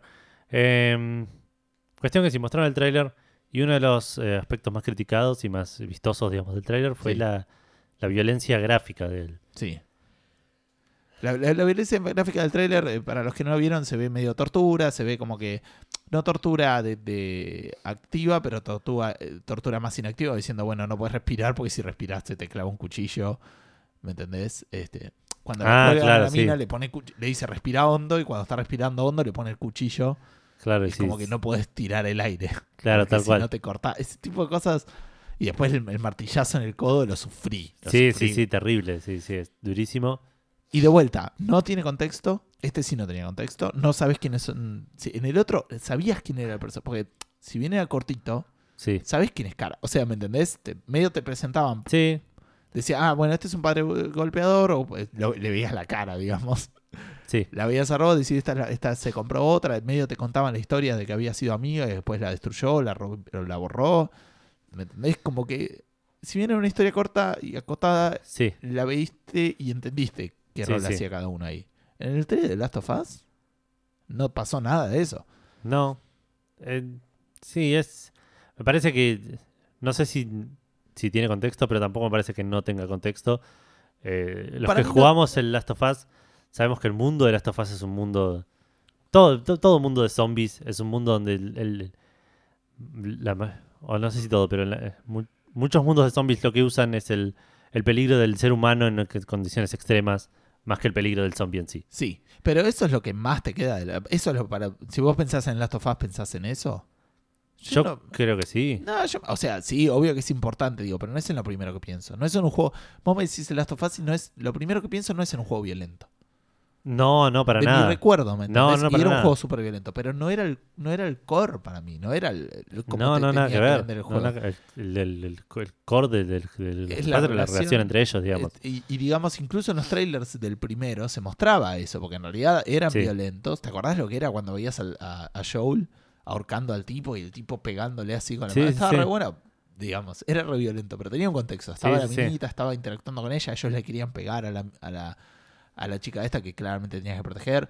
De vuelta, eh, no es un tema, no me molesta la violencia. No, no, no, obviamente. La Pero la ausencia de contexto como que me parece que lo hizo más gratuito. Sí, sí, puede ser. Dio, dio esa sensación de que, de que no hacía falta todo esto. Pero por otro lado, a mí también me dio esa sensación de que Qué bien estaban. que se ve. Sí, se ve increíble. Pero que quisieron mandar un mensaje de. de- el, el mensaje que yo entendí es. Nos comportamos así.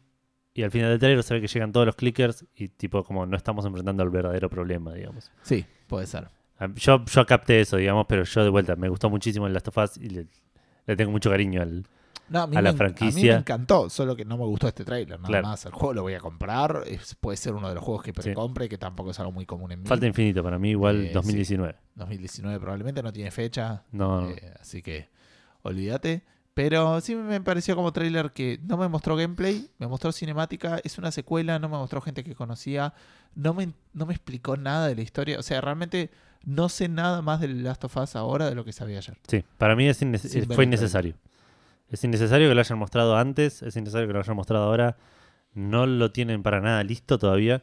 Y están generando un hype que se va a ir diluyendo y que en algún momento... Ellos saben manejar el hype mejor que nosotros, así que por algo lo estarán haciendo. No, obvio. De- igual, así como manejan el tipo, mirá, no sé, ves cosas como Bethesda que dijo, che, el- existe el Fallout 4 y sale mañana.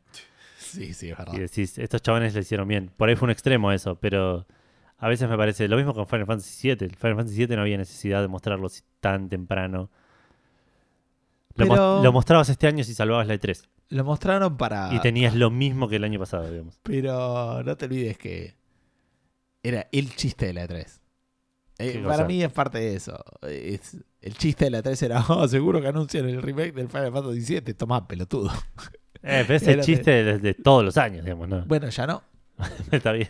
¿Me entendés? Como diciendo, una vez que lo empezaba a hacer, chicos, lo estamos haciendo, déjame hinchar la pelota, déjame laburar, por favor. claro. Pero es peor que incluso eso. Te va a hinchar las pelotas más ahora que lo está haciendo. Puede ser, no sé. E- Es como que, no sé, venga tu hijo a la mañana y te diga, papá, papá, a la noche podemos tomar helado. Sí, sí, pero, pero a la noche, ¿no? No me hinchas la pelota durante Claro. todo el día, cosa que probablemente suceda. Está bien. Eh, no sé, no, no estuve con el hijo de Kratos. Bueno, todo este tema de la violencia, de, de la gente rompiendo codos y apuñalando estómagos, nos hizo pensar en, en actos de violencia, o actos no, escenas de violencia que nos hayan marcado en, en diferentes juegos. Em, y si bien era un riesgo de potenciales spoilers, decidimos preguntarles a ustedes, ¿cuál fue la escena de, de violencia que más te sorprendió, que más te marcó en un videojuego? ¿Querés arrancar leyendo? Sí, me di cuenta que esta vez me tocó a mí no tuitearla, así que solamente Y tengo... yo ni la Instagramía tampoco, no, no. Fue todo fue- muy fugaz. Fue sí. Facebook y checkpoints y nada más. El primero en responder fue Gabriel Romani que dijo Cano sacándole el corazón a Johnny Cage. Love at first sight. El Mortal Kombat 1, la primera Es vez que, que lo viste, sí. Te marca, te marca el- el- la, la- la calavera, cuando lo prendía a fuego, era increíble. Facundo Fernández, de pibe, el concepto de la Fatality que popularizó el Mortal Kombat me impactó. Conjugarte con nosotros, llegando a la adolescencia, el nivel de violencia que mane- maneja el Manhunt, eh, enema, dice, enema de Garfio. Ah, bien, no, mejor no. no. Este, No googlees eso, claro. ya más de grande los desmembramientos y distintas cinemáticas de muerte del Dead Space que sí son muy muy buenas y un poco fuertes. Eh, Lean Drox dice la escena que más le impactó es la secuencia con la máquina de diagnóstico eh, Moonlight en el Dead Space 2. ¿Vos la debes haber visto alguna vez en una imagen, Edu? Si no me equivoco, El Dead Space 2, no sé si fue el que me mostraste todas las muertes. eh, puede ser. un video de todas El- las muertes. el- la del ojo. Es, es un aparatito que tenés como que ir apuntándole el ojo y el otro está mirando y si le pifiás, nada, no, no pasan cosas felices. ¿no? Claro, Le dicen, toma, comete un kilo de helado. claro. Eh, fue la única y única vez que algo me puso realmente nervioso en un juego, porque más allá de cualquier exageración gráfica, los contextos en los que suceden las escenas de violencia se suelen justificar. Pero con este aparato no, la aguja acercándose al ojo de Isaac me puso los nervios de punta. E incluso la escena de la operación exitosa es bastante gráfica, que resulta menos violenta de su muerte inclusive, con respecto a la impresión que me causa. Es porque sí, sí, es fuerte. Eh, Roberto Carlos Juárez dice, medio difícil. Hubo muchos momentos, pero sin duda los primeros GTA cuando teníamos que ir al ciber para jugar allá por los 98. El Metal Gear 3 cuando tortur- torturan a, Snake y hacía vibrar el joystick de Play 2. Y por último, el eh, The Suffering. Qué manera de destripar gente. No lo jugué. No, yo tampoco. De eso no puedo decir nada, lamentablemente. Y Roberto Carlos dice que se olvidó también de eh, Trevor en el GTA V, que tiene una escena de tortura, yo sabía, y parece que también a mucha gente lo marcó. Eh, sabía Ah. que existía y que... Mirá, es un que juego es- que me debo el GTA V, pero nunca está más barato que 30 dólares y creo que lo vi 25 lo más barato. Sí, yo cuando esté en 20 lo compro. Me parece un buen plan. Martín del Pino, me llamó muchísimo la atención la eh, cierta escena de tortura en el GTA V y más de eh, una vez en el Witcher cuando no podemos salvar a la gente de su miseria. Pero violencia frenética y divertida, el último Doom con auriculares a todo volumen, escopeta y motosierra, violencia sana si las hay. Y sí, los demonios, escúchame. Martín Blasquez. No tienen derechos. Max Payne, el primero. Para todos los que lo jugaron, la escena es obvia. Prefiero no cagarles la experiencia, es bastante fuerte. No sé si es violenta, si estamos hablando de lo mismo. eh, pero no sé si es violencia en sí, pero es fuerte. Eh, la parte, obviamente, de, de esa habitación. Eh, debe haber otras experiencias, pero no las recuerdo. Abrazo, chicos. Así que un abrazo, Martín. ¿Vos en Checkpointers tampoco lo publicaste nada? Ah, sí. Pensé Ah, que ok. quedaban más no, ya está, respuestas. ya está. Eso es todo lo que tenemos en. Bueno, Fedeli nos dice lo que le pasa a la hija de Joel en The Last of Us al principio. Uy, Es, sí, es es, es- terrible. Es no sé si igual cuenta como violencia más que como trauma. Pone, pone es per- particularmente violento. no, es violento emocionalmente. Claro. Eh, Saúl Jorgensen nos dice, no estaría respondiendo directamente a la pregunta, pero se me viene a la mente decir que cuando salió el Soldier of Fortune allá por el 2000, con mi primo estuvimos extasiados bastante tiempo por lo que nos parecía una novedad, el desmembramiento de los cuerpos. Es una buena respuesta porque realmente era muy divertido matar a alguien y verle cómo le volaba la pierna y ese tipo de Sí, cosas. sí. Eran cosas que decías, papá, papá, mira esto. Y tu papá decía, yo no sé si tendría que, que Sí, estar sí. jugando esto, mi No, no, sí, sí. Eh, Gaudalot nos dice algunas cosas del primer Walking Dead, primer capítulo de Telltale. Oh, ya después se volvió cosa común y me- no me sorprendía. eh, fue, sí, es verdad, la pasé re mal esa, con la del hacha. En el episodio 2 es eso igual. Oh, eso la pasé muy mal. Sí, sí, terrible. Em, Carlos Soto dice, una escena del, por el final de Dead Space 2 que sin ir muy directo en spoilers, ahora gracias a eso El me da cosa ir al oftalmólogo. sí, el ojito. Eh, Eso no es spoiler porque es más la situación que, Claro, que sí, la sí. historia. Eh, Lisandro Blanco dice, la escena de Quiet en Metal Gear 5 o las Fatalities de Mortal Kombat. Las Fatalities de Mortal Kombat ya las mencionamos, digamos, pero sí, son, fueron una cosa increíble en su momento. Y el Metal Gear Solid 5 no lo jugamos. No. Eh, y por último, Catriel Mufaroto nos dice: Hay dos escenas parecidas en Tomb Raider 2013 y Last of Us. Que personaje que perseguís un ciervo cagándole a flechazos hasta que se desangra y se cae medio agonizando. No es gore, pero el bicho desangrado en el piso, respirando fuerte, esperando que lo mates, me tocó la fibra. Es fuerte. Es muy gracioso porque, no, no sé si es gracioso, pero digo, es- así se casa, digamos. Es, es un mito que le tiras un flechazo a un animal y se muere. Es verdad. Eh, la- las flechas son de hecho bastante poco letales, según entiendo.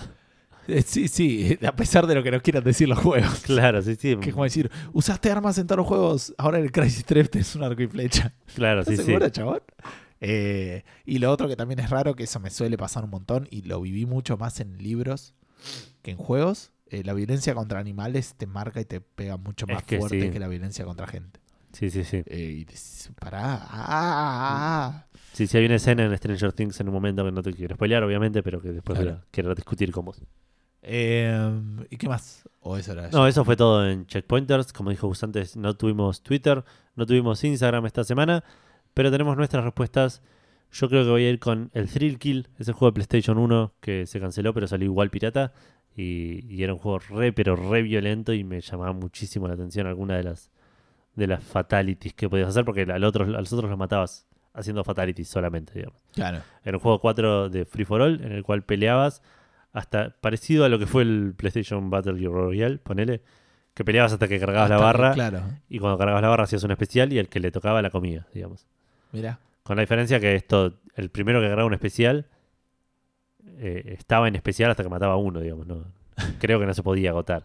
Bloodlust. Claro. Eh, yo creo que la que más me marcó, que creo lo, lo he comentado esto en, en varias oportunidades, fue una cinemática del Command and Conquer. El Command and Conquer, cuando vos lo arrancabas, te contaba un poco la historia medio rara. Eran como el, el uno, eh, te, te contaban como canales de televisión que te iban mostrando distintos canales de distintos partidos, entre comillas. Y te contaban la historia de los dos lados.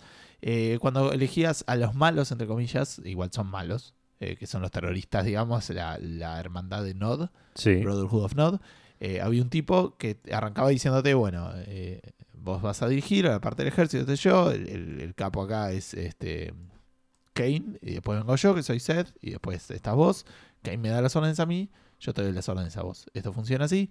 Hasta la misión, aproximadamente 5, si no me equivoco, que el tipo empieza, te habla medio raro, te dice, no, mira, quieren que haga esto, para mí no, para mí no, tenés que venir por acá, qué sé yo. Se ve un chumbo que aparece al costado, le pegan un tiro, se cae arriba, lo empujan, y le dice, hola, soy Kane, te dice.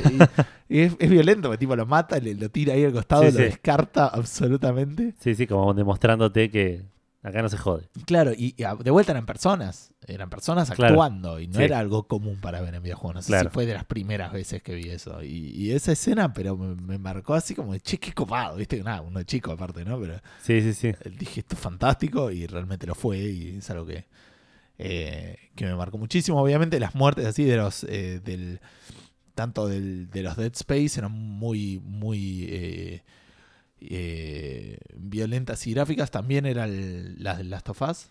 Recuerdo Sí. igual particularmente, si voy a pensar en, en escenas así de muertes violentas, Resident Evil 5. Resident Evil 5, el, el El de la muchacho de la sierra. motosierra. Sí, sí, sí, es terrible.